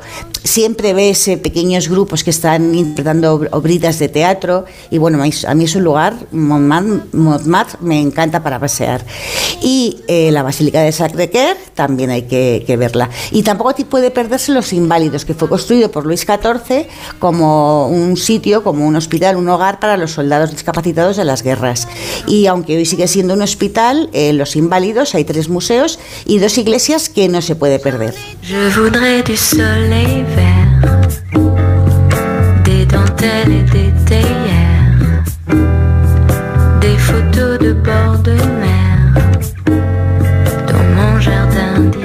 Y del barrio latino, Irene, donde está el hotel del oyente, donde se va a alojar este oyente que nos pedían, el 699-464666, un recorrido por París que le podíamos recomendar.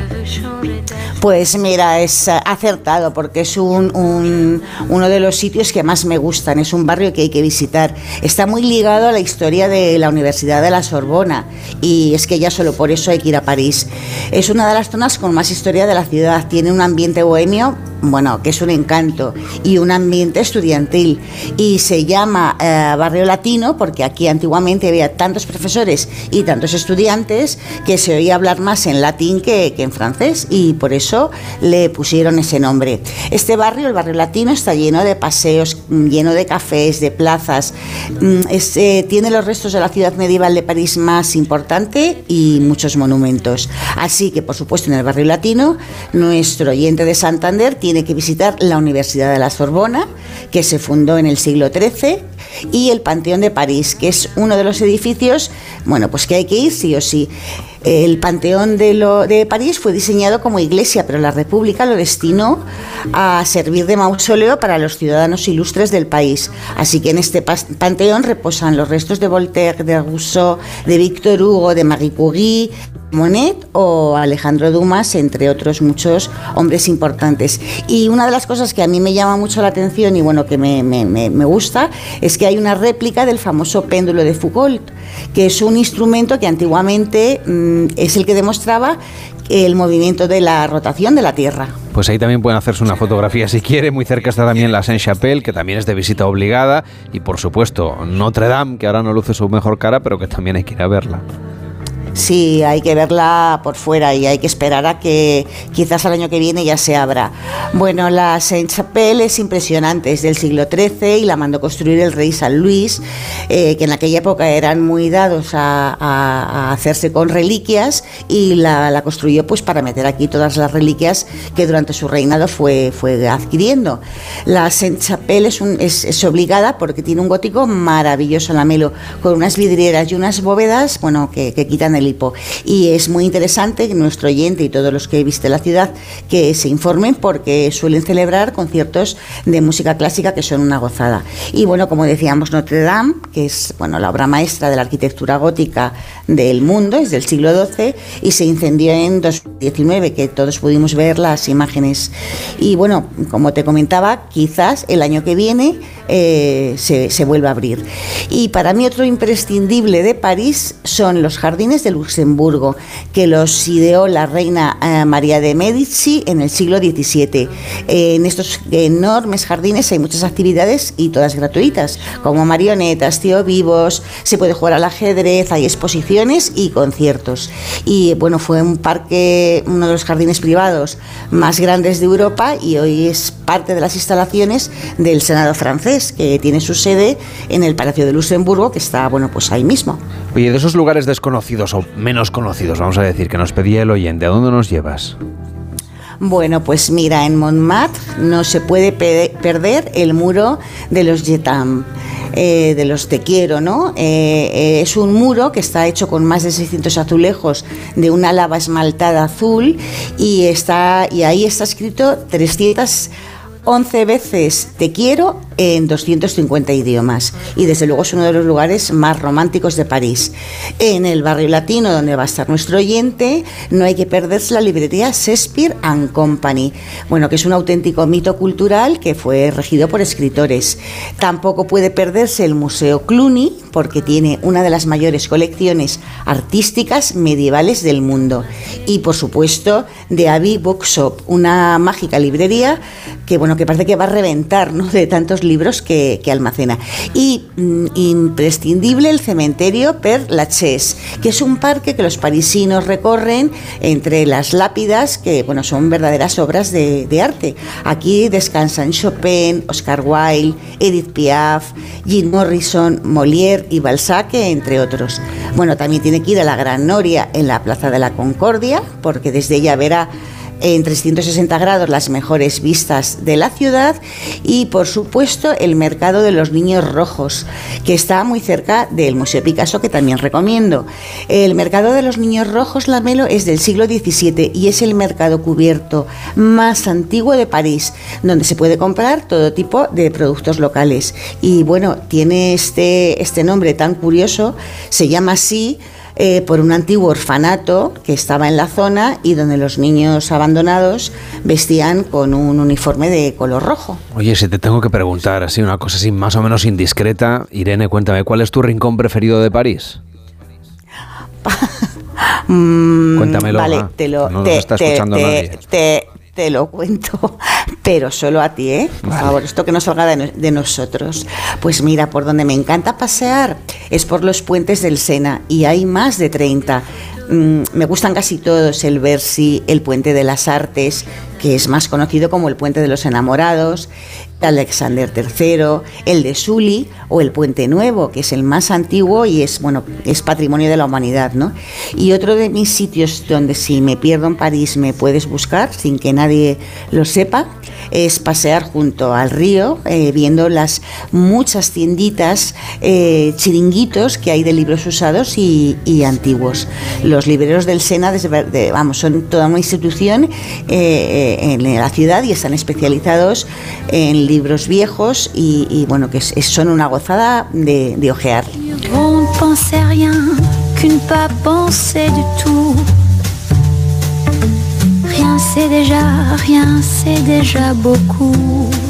En el 699-464666 nos puede pedir destinos a la carta. Un oyente nos pedía un recorrido por París con algunas solicitudes concretas. Por ejemplo, quería ir a comer un precio razonable, que eso en París ya es algo difícil, en la zona del barrio latino, que también es un barrio muy popular y por lo tanto pues es un poco más complejo. Así que le hemos puesto los deberes a, Irene que ha encontrado la respuesta. A ver, ¿a dónde le mandamos a comer? Pues mira, la Melo en el barrio latino, que es donde se va a alojar, es posible comer eh, sin gastar mucho. Eh, eh, bueno, y en París también, en la ciudad hay otros sitios que también es posible, pero en el barrio latino. Eh, también en general es muy asequible comer en puestos de crepes dulces y salados, que hay una variedad infinita. O bueno, incluso puede hacer un picnic si se va a los jardines de Luxemburgo con platos preparados que puede comprar en cualquier súper. Pero vamos, a, su petición, en el corazón del barrio latino está la plaza de la Contrescarp, que es pequeñita, pero está llenita de terrazas, de cafés, de bares y de pubs. Eh, desde luego es el epicentro de la movida universitaria de París. Y ahí puede comer en Ches Nicos, en la Rue Montfertard que tienen los crepes dulces y salados riquísimos y que no tienen nada que envidiar a los de los locales más caros. Eh, aquí puede tomar un crepe salado y una bebida pues como por unos 10 euros. Y en la misma calle está Autigret, que es eh, una de las mejores creperías de todo París y es muy barata. También recomiendo, le recomiendo que vaya al Atelier 72 Chez Pulpo porque tienen tapas a lo francés y, y ahí puede cenar, es ideal para cenar Pues más o menos por unos 18 eh, euros. Y un clásico del barrio latino que tiene mucha historia es Le Coupe Soup. No es caro y es cocina francesa de primera.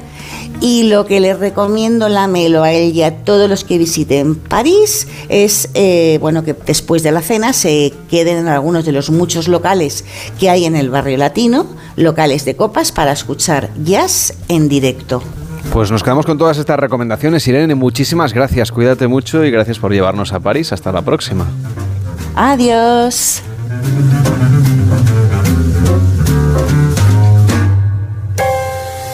Gente Viajera, el programa de viajes de Onda Cero con Carlas Lamelo.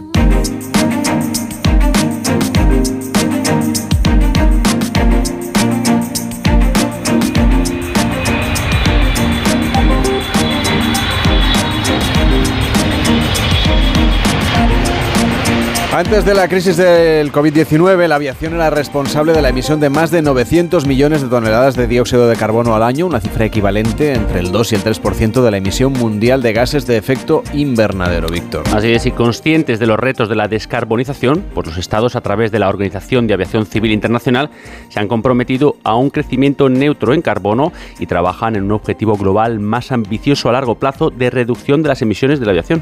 Vamos a ver cómo lo están tratando de conseguir con Silvia Lazcano, que es portavoz de la Alianza y presidenta de la Plataforma Tecnológica Aeroespacial Española y de la Asociación de Empresas Tecnológicas de Defensa, Seguridad Aeronáutica y Espacio. Hola Silvia, ¿qué tal? Muy buenos días. Hola, buenos días. Tiene ustedes un reto importante porque decíamos que es uno de los sectores donde es más complejo sustituir a los combustibles fósiles, ¿no? Pues así es.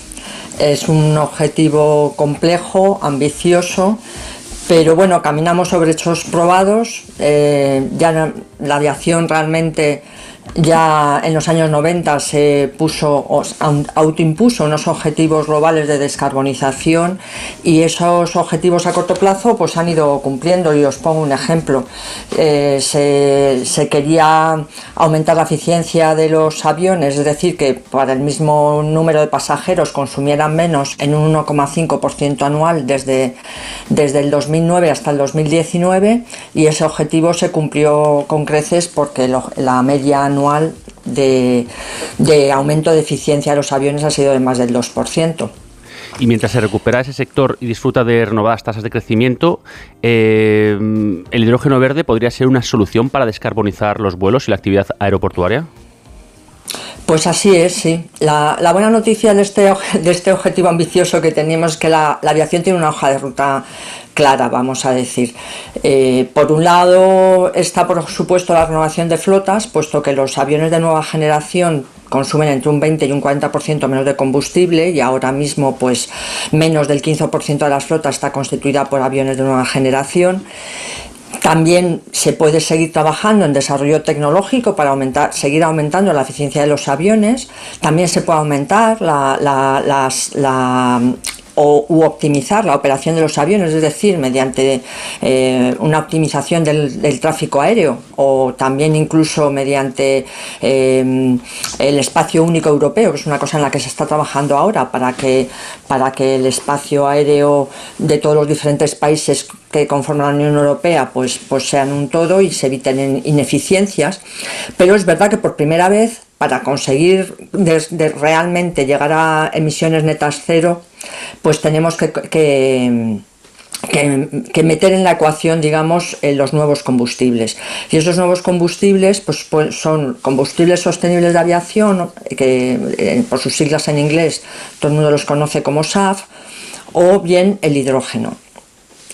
Y la utilización del hidrógeno pues la vemos en, de diferentes maneras. Por un lado lo podemos utilizar capturando CO2 de la atmósfera, que también contribuye a bajar eh, eh, el efecto invernadero, y mediante hidrógeno verde, y llamamos hidrógeno verde al que se obtiene por, por energía renovable, pues eh, sintetizar combustibles nuevos por otro lado, podemos utilizar hidrógeno en, en, pilas de combustible o también como, como un combustible en turbinas de gas, como ahora mismo se está utilizando queroseno, ¿no? el, combustible actual. Nos decía que es importante lo de renovar la flota. Eh, ¿Están trabajando las líneas aéreas en ello? Porque claro, entiendo que es una gran inversión, por otro lado también para ellos es un ahorro de costes porque el combustible es muy importante en su cuenta de explotación, eh, queda mucho trabajo, da la sensación, ¿no? Hay mucho avión de vieja generación, si los de nueva generación los llamamos nueva generación, digamos a, aviones que deberían actualizarse para contaminar menos. Eh, bueno, eh, eh, sin duda el costo operativo de un avión tiene, es muy importante el, consumo de combustible. Por tanto, cualquier línea aérea que tiene, aviones de nueva generación tiene también, como tú has dicho, costes operativos menores y redunda en sus propias cifras de beneficios. Pero bueno, es verdad que eh, tú has dado la cifra, ¿no? Como, la aviación, pues eh, su huella en el carbono es un poco más del 2%, automoción es mucho más alta, siempre es, verdad que se ha primado pues operaciones renove en, en, el mundo de la automoción, ¿no? Y bueno, pues en el mundo de la aeronáutica para poder eh, disminuir las emisiones de CO2, desde luego esa es una herramienta que la tenemos al alcance de la mano como también otra herramienta de alcance de la mano son los combustibles sostenibles, ¿no? que ahora mismo... Mm. O sea que habría que incentivar que las aerolíneas renueven sus aviones. Lo, lo agradecerían todos los pasajeros. Pues claro, luego también está la las propias emisiones de la construcción de los nuevos aviones, que eso también habría que tenerlo en cuenta.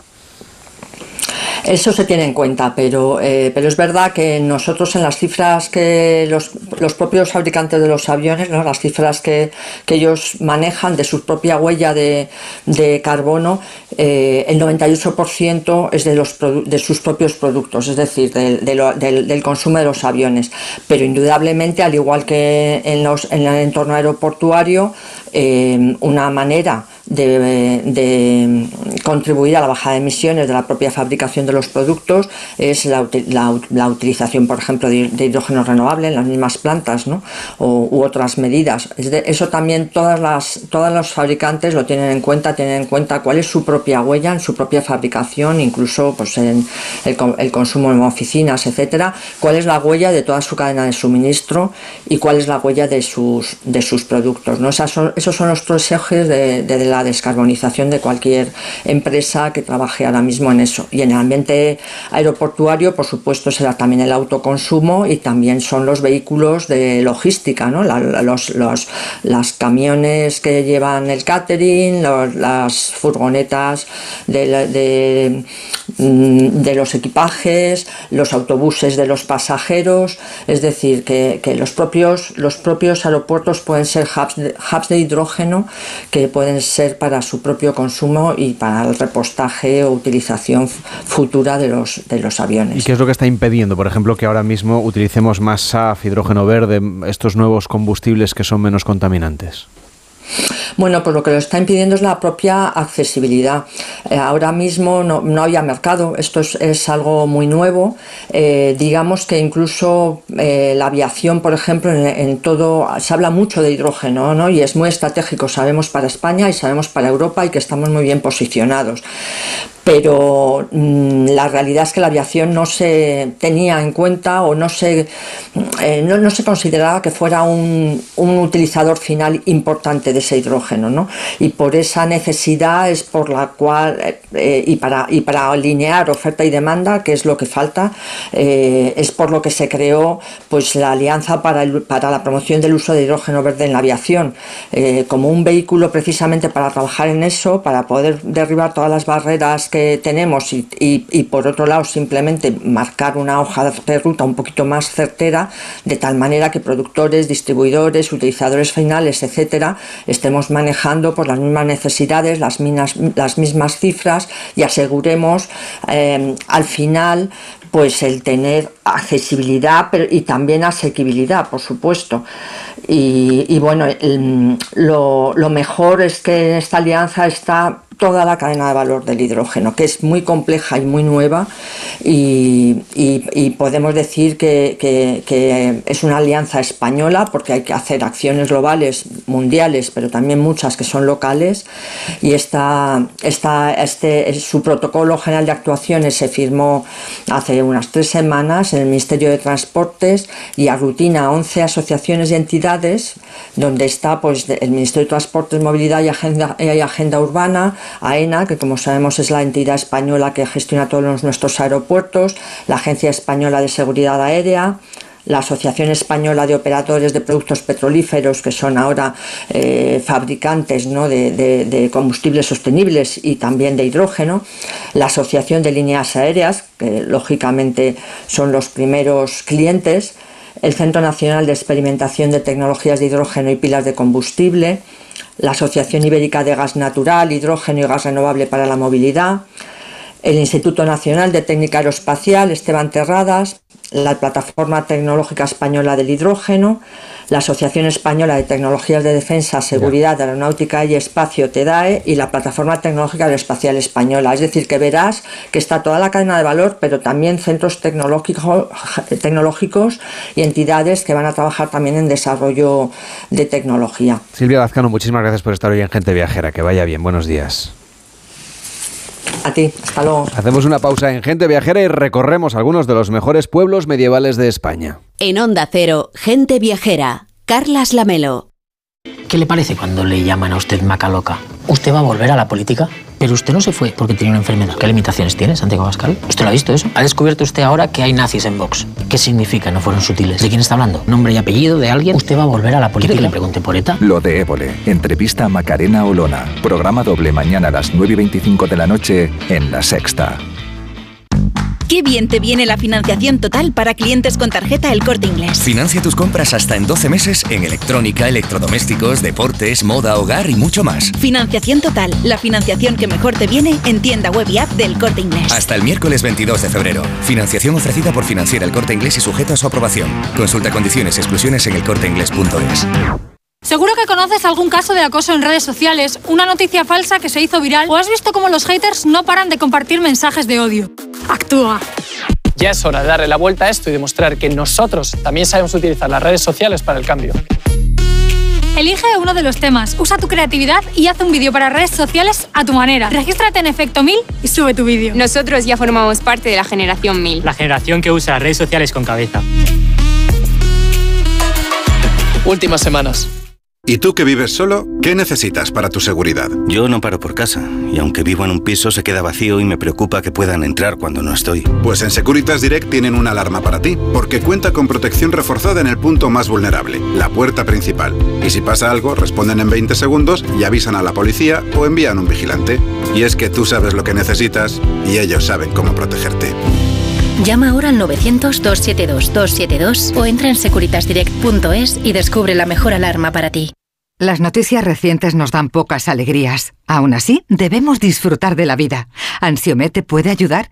Ansiomet con Crocus Atibus mantiene tu ánimo positivo. Ansiomet de Pharma OTC. Este domingo en Huércal de Almería se celebra el Día de las Mascotas.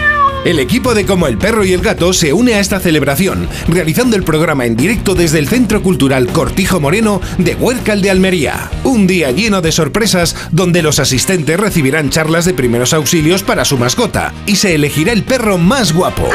Con el patrocinio del Ayuntamiento de Huércal de Almería. Este domingo a las dos y media de la tarde, Como el Perro y el Gato, desde Huércal de Almería, con Carlos Rodríguez. Te mereces esta radio. Onda Cero, tu radio.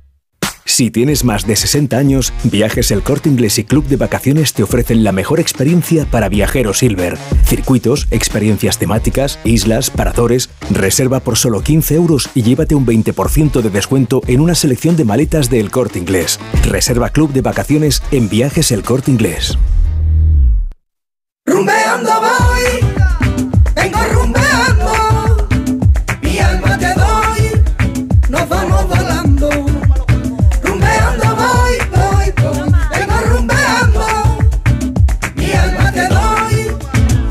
Vamos volando.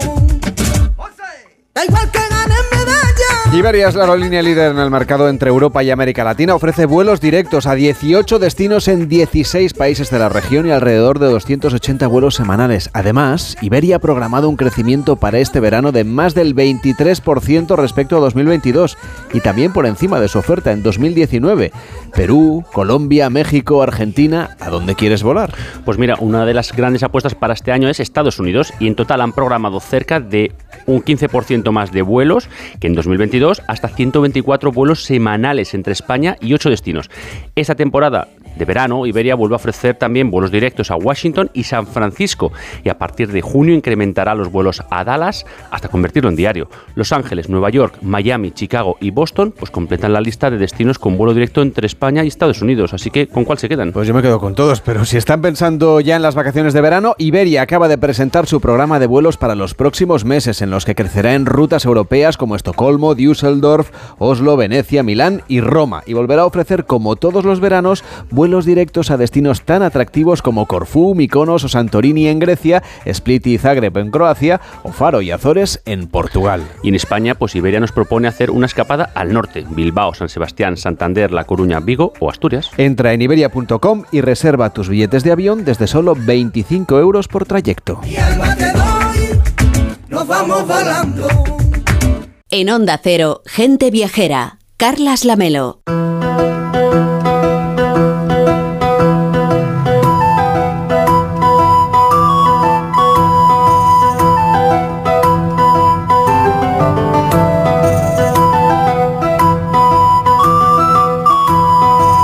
Vamos a llevar en un viaje en el tiempo.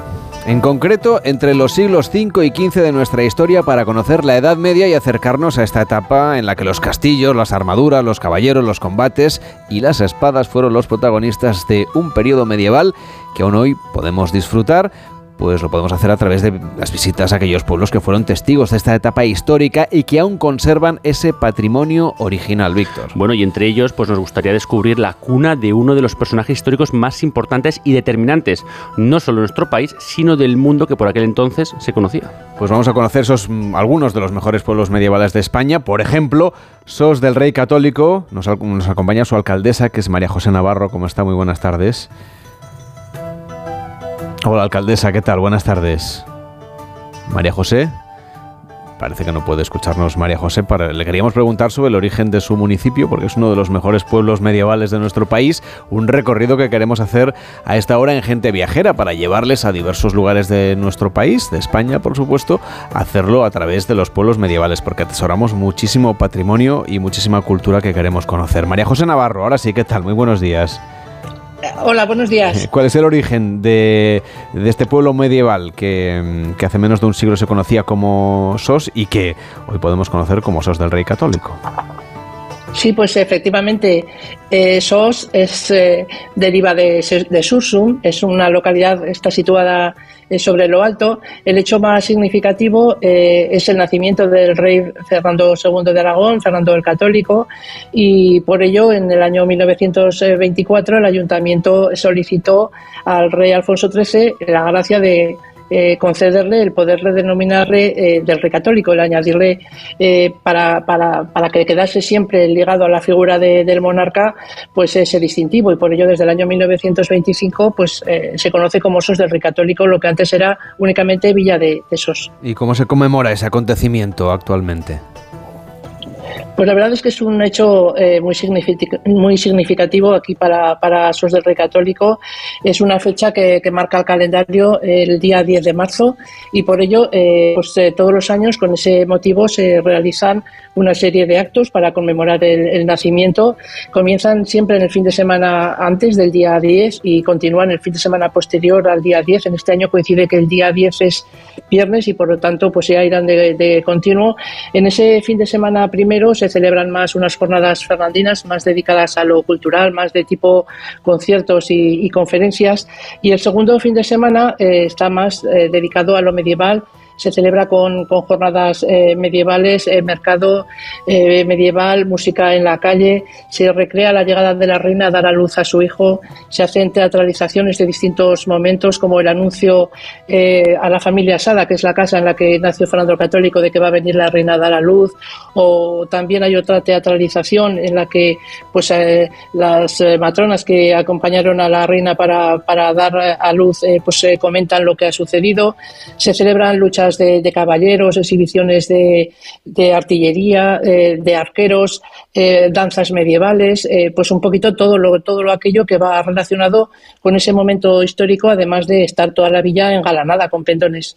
Bueno, y la verdad es que mantienen tanto esa memoria medieval del pueblo que hasta celebran jornadas de tapas medievales. ¿Qué podemos encontrar en esa oferta gastronómica que se suman bueno, por los bares y los restaurantes del municipio? Pues sí, es un, es un detalle que se quiere tener con esas jornadas y precisamente los establecimientos preparan esas tapas medievales que lo que pretenden es dar una singularidad. Tienen el aliciente de que no pueden utilizar ingredientes que no estuviesen en la península en fechas anteriores al descubrimiento de América, puesto que eh, estamos celebrando el nacimiento de- del rey eh, católico y algo que puede parecer una limitación, pues la verdad es que es una Hemos perdido la conexión con Sos del Rey Católico, donde nos estaban contando esas excelencias gastronómicas que podemos saborear. Desde este municipio, que está en Aragón, nos vamos ahora hasta el Valle del Guadalquivir, en concreto al municipio cordobés de Almodóvar del Río, un pueblo de origen medieval que está celebrando ahora, ahora mismo, ¿eh? sus novenas jornadas medievales. Rafael Aguilera es concejal de turismo. ¿Cómo está? Muy buenos días. Hola, buenas tardes. ¿En qué consiste esta fiesta medieval que están ustedes celebrando estos días en, eh, en los, ca- en, en castillos, en el castillo de, de Almodóvar del Río? Pues eh, consiste en unas jornadas medievales de recreación histórica donde, donde se hacen batallas medievales, eh, se, hay cetrería, talleres infantiles, eh, comida de la época, eh, vestimenta, bufones, eh, música ambientada de la época y, y es toda una maravilla visitarlo. Y sabemos que en marzo el castillo de origen árabe, del que ya estamos hablando, se vuelve a ambientar, ¿no? Esa época que representa la leyenda de la princesa Zaida. ¿Qué nos puede contar sobre esta princesa? Exacto, eh, eh, este el del 24 al 26 de marzo eh, eh, sería la duodécima la duodécima eh, edición de del Soco de la Encantada que cuenta la leyenda de la princesa Zaida y donde el pueblo se engalona eh, con pendones eh, un soco andalusí con distintos puestos de artesanía, eh, gastronomía, mm, títeres mm, y una y sobre todo el 25, la noche del 25 se hace la obra teatralizada donde participan más de más de 50 actores no profesionales del pueblo, de voluntarios, en- para recrear ese, esa leyenda de, la princesa Zaida. No dejamos ahora Almodóvar del Río porque justo en estas jornadas medievales de las que les estamos hablando, con el concejal de turismo pues nos está explicando, nos está resumiendo qué es lo que podemos encontrar, pues hay otra actividad que está vinculada con el siguiente invitado. En concreto, si no me equivoco, debe estar ahora mismo, supongo, con la armadura puesta y preparado para uno de los combates medievales que se celebran en estas fiestas. Rodrigo González, secretario de la Asociación Española de Combate Medieval. ¿Cómo está? Buenos días. Hola, buenos días. Sí, efectivamente, estoy con la armadura puesta y muy quietecito para no hacer mucho ruido y Bueno, que no, se meta por el sí, micro. No se preocupe, si hace usted ruido es porque va usted con armadura y no solemos tener invitados con armadura. Así que mm, tiene su punto exótico también. Eh, ¿Cómo va a ser la lucha que, que está usted a punto de liberar ahora mismo? Bueno, es un combate, es, es un combate real, tipo un arte marcial, como puede ser el boxeo o las artes marciales mixtas, pero con armadura. No es coreografiado, es simplemente, simplemente es un combate, pues con, con reglas medievales, simulando lo que eran los torneos que se desarrollaban en el siglo XIV, siglo XV, en toda Europa. Unos torneos que el próximo mes de mayo van a celebrar el Campeonato Mundial de Combate Medieval en el Castillo del Monte, ¿no? La provincia de Cuenca. Cuéntenos en qué consiste este, este combate, este, este campeonato. Bueno, lo que hemos visto aquí en el Castillo de Almodóvar, lo que está ocurriendo ahora mismo es un, es un encuentro más orientado al público. Lo que hay, lo que hay, en el- lo que va a haber en el Castillo de Belmonte es el, es un mundial y es de, un, de, un, de un cariz mucho más deportivo. Se trata de, luchadores que van a venir de todo el mundo, desde, desde, desde los, de todos los continentes. Eh, ahora mismo hay inscritos unos 20 países, unos 500 luchadores, y van a pelear en todas las categorías que tenemos, que se, dividen en dos grupos muy grandes. Categorías de duelos, que son combates uno contra uno, con diferentes armas, espada con escudo, espada de dos manos, es, eh, alabardas, que son hachas muy grandes, armas enastadas, y por otro lado los combates de melee, que son combates de grupo en los cuales se enfrentan equipos, 5 contra 5, 10 contra 10 y 16 contra 16. Se trata en este caso de combates a derribo, en los cuales, pues bueno, los equipos se empiezan a pelear y según van cayendo los luchadores al suelo, bien por los golpes o bien por las acciones tipo judo o similares, acciones que les derriben o simplemente eh, por, porque les empujan cuando están distraídos, pues a partir de ahí eh, se van van cayendo los luchadores y al final el, el equipo que tiene todos sus que tiene más luchadores en pie pues gana Es- se trata de un combate muy muy intenso y para el público es impresionante porque no se esperan nunca eh, ver los golpes que se ven Ese campeonato combate- mundial de combate medieval tiene también un, un lugar, ese castillo de Belmonte, y su propietario y gestor es Javier Fitzjames Stewart. ¿Cómo está? Muy buenos días. Muy buenos días. ¿Cómo, Carlas. cómo prepara un castillo o cómo se prepara un castillo para una jornada de combate como esta? Pues eh, primero con la ayuda de Rodrigo, con el que estabas hablando, que hará las funciones de director deportivo con lo que es la federación eh, que organiza el Mundial de Combate Medieval. Decir que en el Castillo de Belmonte efectivamente empezamos, ya tenemos experiencia en la celebración de este tipo de torneos, puesto que celebramos el, el primer eh, Mundial de Combate Medieval en 2014 y la verdad es que fue todo un éxito. En esa ocasión asistieron 19 países, eh, unos 500 luchadores y eh, 25.000 personas de público en cuatro días en lo que es el recinto amurallado del Castillo de Belmonte y el propio castillo y la verdad es que fue todo un éxito y a partir de ahí eh, la verdad es que hemos eh, bueno pues eh, yo creo que he colaborado bastante a expandir lo que es este deporte de contacto que es el combate medieval eh, por toda España a través de una serie de clubes deportivos que conoce Rodrigo muy bien. Y bueno pues tenemos la suerte de volver a celebrar esta séptima edición del mundial de la Federación IMCF IMCF eh, el puente de mayo el 29 30 de abril 1 y 2 de mayo en el Castillo de Belmonte otra vez con lo cual estamos encantados ya estamos con los preparativos eh, las entradas eh, han salido a la venta ayer y eh, que se pueden comprar en la página del castillo, castillodebelmonte.com. Y bueno, pues la verdad es que sí que hay novedades con respecto a, a lo que eh, hicimos ya hace unos años. eh, por ejemplo, bueno, pues disponibilidad de asiento para cada uno de los asistentes, se pueden reservar online.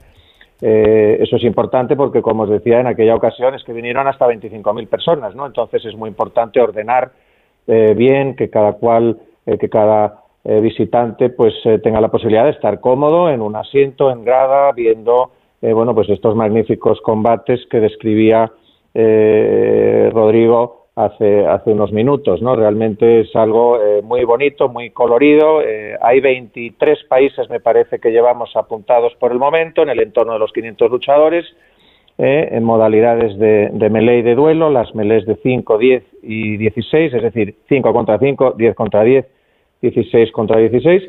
Se enfrentan en una liza de combate de, de 20 metros por 40 y eh, la verdad es que bueno pues es, es espectacular no Eh, esperamos que la gente se apunte. La verdad es que es un día lleno de actividades porque se pueden ver eh, por supuesto eh, la competición de, combate medieval así como bueno pues de Belmonte hay mercado internacional de artesanos exposiciones y exhibiciones de aves rapaces también tenemos el maestro de armas y visitas al Trebuchet Park, que está próximo a la liza de combate, eh, talleres y juegos para niños, hay zona de restauración, en fin, es un día, eh, es un día, eh, bueno, pues que hay muchas actividades en torno eh, a lo que es la actividad principal, por supuesto, que es el Mundial de Combate Medieval y que estamos encantados de poder volverlo a celebrar en, en el Castillo de Belmonte. Javier Fitzjames Stewart, muchísimas gracias por acompañarnos y por presentarnos este castillo de Belmonte, que además de este acontecimiento pues se puede visitar en otras épocas del año. Que vaya muy bien, muy buenos días. Muy buenos días, muchas gracias. Y Rodrigo González, secretario de la Asociación Española de Combate Medieval, que vaya bien la lucha que está usted a punto de liberar. Hasta la próxima. Hasta luego, muchísimas gracias. Y Rafael Aguilera, concejal de turismo de Al- Almodóvar del Río, que tengan mucho éxito en lo que queda de celebración de estas jornadas y que vaya muy bien. Hasta la próxima también.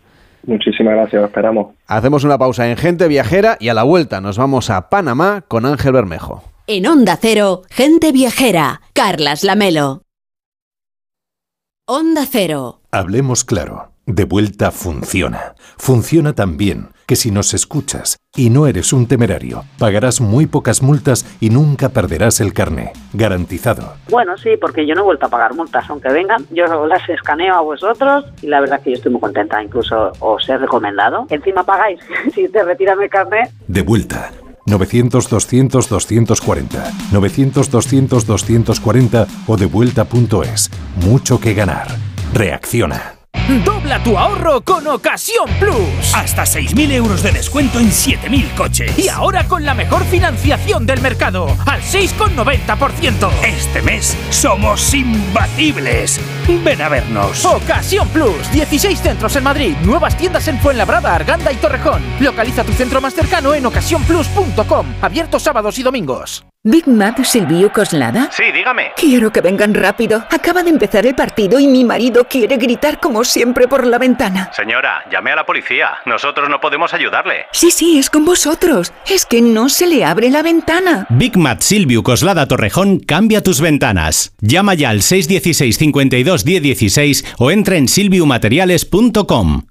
Ahora más que nunca es el momento de recurrir a los profesionales de limpiezas Leticia, expertos en limpieza y desinfección de todo tipo de superficies desde 1990. Un servicio profesional y eficaz con soluciones a medida para eliminar todo tipo de virus, bacterias y hongos. Entre en limpiezasLeticia.net o llame al 91 681 35 58. Ahora más que nunca, limpiezas Leticia. Renueva la tecnología y el equipamiento de tu negocio con el renting de Grenke. Alquila manteniendo tu liquidez sin desembolsos iniciales y pagando cómodas cuotas mensuales tanto si necesitas renovar un ordenador, mobiliario o instalar una placa solar. Estudio gratuito sin comisiones ni gastos de apertura. Infórmate en grenke.es.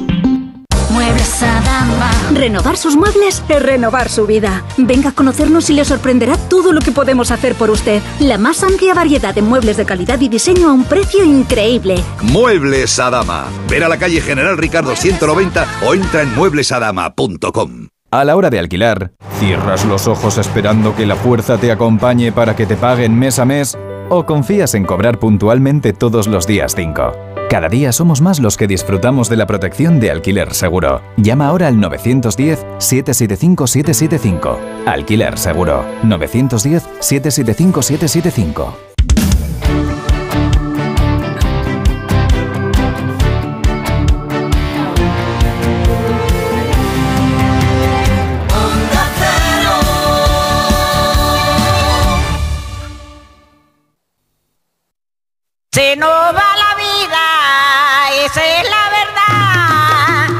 En Onda Cero, gente viajera. Carlas Lamelo.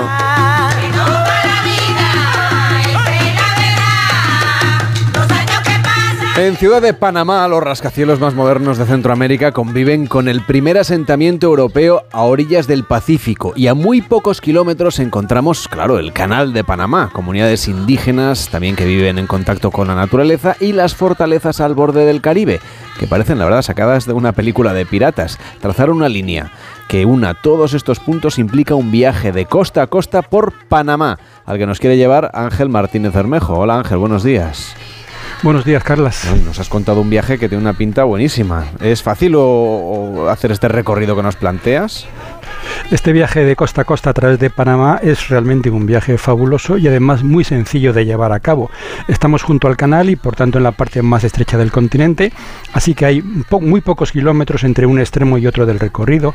Es un viaje que podemos realizar todos en coche alquilado o en una excursión organizada una vez que salgamos de la capital, con algunos desvíos y posibles recorridos en lancha por los ríos y lagos de la zona. ¿Y dónde empezamos esta ruta? Pues es el lugar de... eh, Podemos que empezarla realmente por el principio. Todos sabemos que en 1513 Núñez de Balboa fue el primer europeo que divisó el Océano Pacífico en algún lugar de la costa panameña y solo seis años después Pedrarias Dávila fundó la primera ciudad junto a un poblado de pescadores indígenas. Durante nuestra estancia en la ciudad de Panamá tenemos que acercarnos a este parque arqueológico a unos 10 kilómetros del casco antiguo para sumergirnos en la historia. Hasta aquí llegaban los barcos que transportaban el oro del Perú y se iniciaba el camino que atravesaba el istmo hasta la costa caribeña, desde donde otros barcos continuaban la travesía hacia, hacia Europa. Al recorrer estas ruinas de hace siglos se siente el peso de la historia y se entiende el papel tan importante que jugó esta pequeña ciudad en los siglos XVI y XVII. Un ataque del pirata inglés Henry Morgan lo destruyó todo en 1671, o casi todo, y la ciudad eh, entonces se levantó de nuevo en lo que ahora es el casco antiguo, que resulta, resultó un emplazamiento mucho más conveniente. Hay que recordar que ambos espacios, Panamá Viejo y Casco Antiguo, están inscritos en la lista del Patrimonio Mundial de la UNESCO. Entiendo entonces, Ángel, que el casco antiguo puede ser una manera también de seguir viviendo esa historia de Panamá, ¿no? Sí, aquí vivimos el pasado, pero ya también el presente. Este barrio histórico lleva años inmerso en un amplio proceso de rehabilitación integral que le está dando una nueva vida. Las antiguas mansiones se convierten en hoteles, restaurantes y galerías de arte, pero todavía mantiene una atmósfera viva y atractiva. No es muy grande, pero está lleno de edificios monumentales y de pequeños detalles. El centro de todo sigue siendo la Plaza de la Independencia, donde está la catedral, el Museo del Canal Interoceánico y el Palacio Municipal, y un paseo por las calles cercanas es la ocasión de seguir absorbiendo la historia al tiempo que se disfruta del ambiente o se entra a descansar en una cafetería o, se elige el sabor de un helado artesanal. Hay historias curiosas que encontramos a lo largo de este paseo, como el famoso arco chato del convento de Domingo. El hecho de que no hubiera colapsado en casi cuatro siglos fue la prueba que aceptaron los técnicos del canal de que la zona no estaba sometida a terremotos. A pocas manzanas en la iglesia San José se puede admirar el famoso altar de oro, el único tesoro que no fue saqueado en Panamá Viejo porque el párroco lo pintó para que los piratas no descubrieran su valor. Bueno, la Plaza de Francia, que rinde homenaje a los ingenieros del canal, pero también a los 20.000 trabajadores que fallecieron durante las obras. El Paseo de las Bóvedas está lleno de puestos de artesanía y ofrece buenas vistas de la bahía, con los rascacielos al fondo, y hay muchos lugares para comer, tomar una copa o escuchar música por la noche. Sé, Ángel, que hay una historia que nos quieres contar sobre la importancia del turismo a la hora de rehabilitar un barrio más allá de la restauración de, edificios para convertirlos en hoteles y en restaurantes? Sí, mira, eh, más allá de las calles más monumentales, el casco antiguo sigue conservando parte de su vida diaria con las tiendas de los chinos, las señoras que sacan las sillas a la calle a la caída de la tarde y muchachos que buscan pues un lugar para practicar con sus skate, pero también a medida que uno se aleja de estas zonas restauradas cambia el ambiente y encontramos una zona más deprimida. Esta es la zona que recorren los tours de la fortaleza, una curiosa iniciativa de antiguos pandilleros que hace años asaltaban a los turistas y ahora rehabilitados los guían por la ciudad. Lo interesante es que muestran una realidad distinta de la habitual y y hacer uno de estos recorridos puede convertirse en una de las experiencias más interesantes del viaje. Los tours salen del hotel American Trade al final de la tarde. Por cierto, que la ciudad de Panamá se encuentra junto a la salida meridional del canal y desde luego no se puede concebir una visita a la capital panameña sin una visita por lo menos a una de las esclusas para conocer más a fondo esa obra de la ingeniería que es toda una proeza mundial. Eh, sí, bueno, las esclusas más cercanas a la ciudad de Panamá son las de Miraflores, que están a unos 12 kilómetros de distancia. Ahí todo el mundo viene a observar el paso de los barcos. Hay que consultar la web del canal para ver las mejores horas para verlos.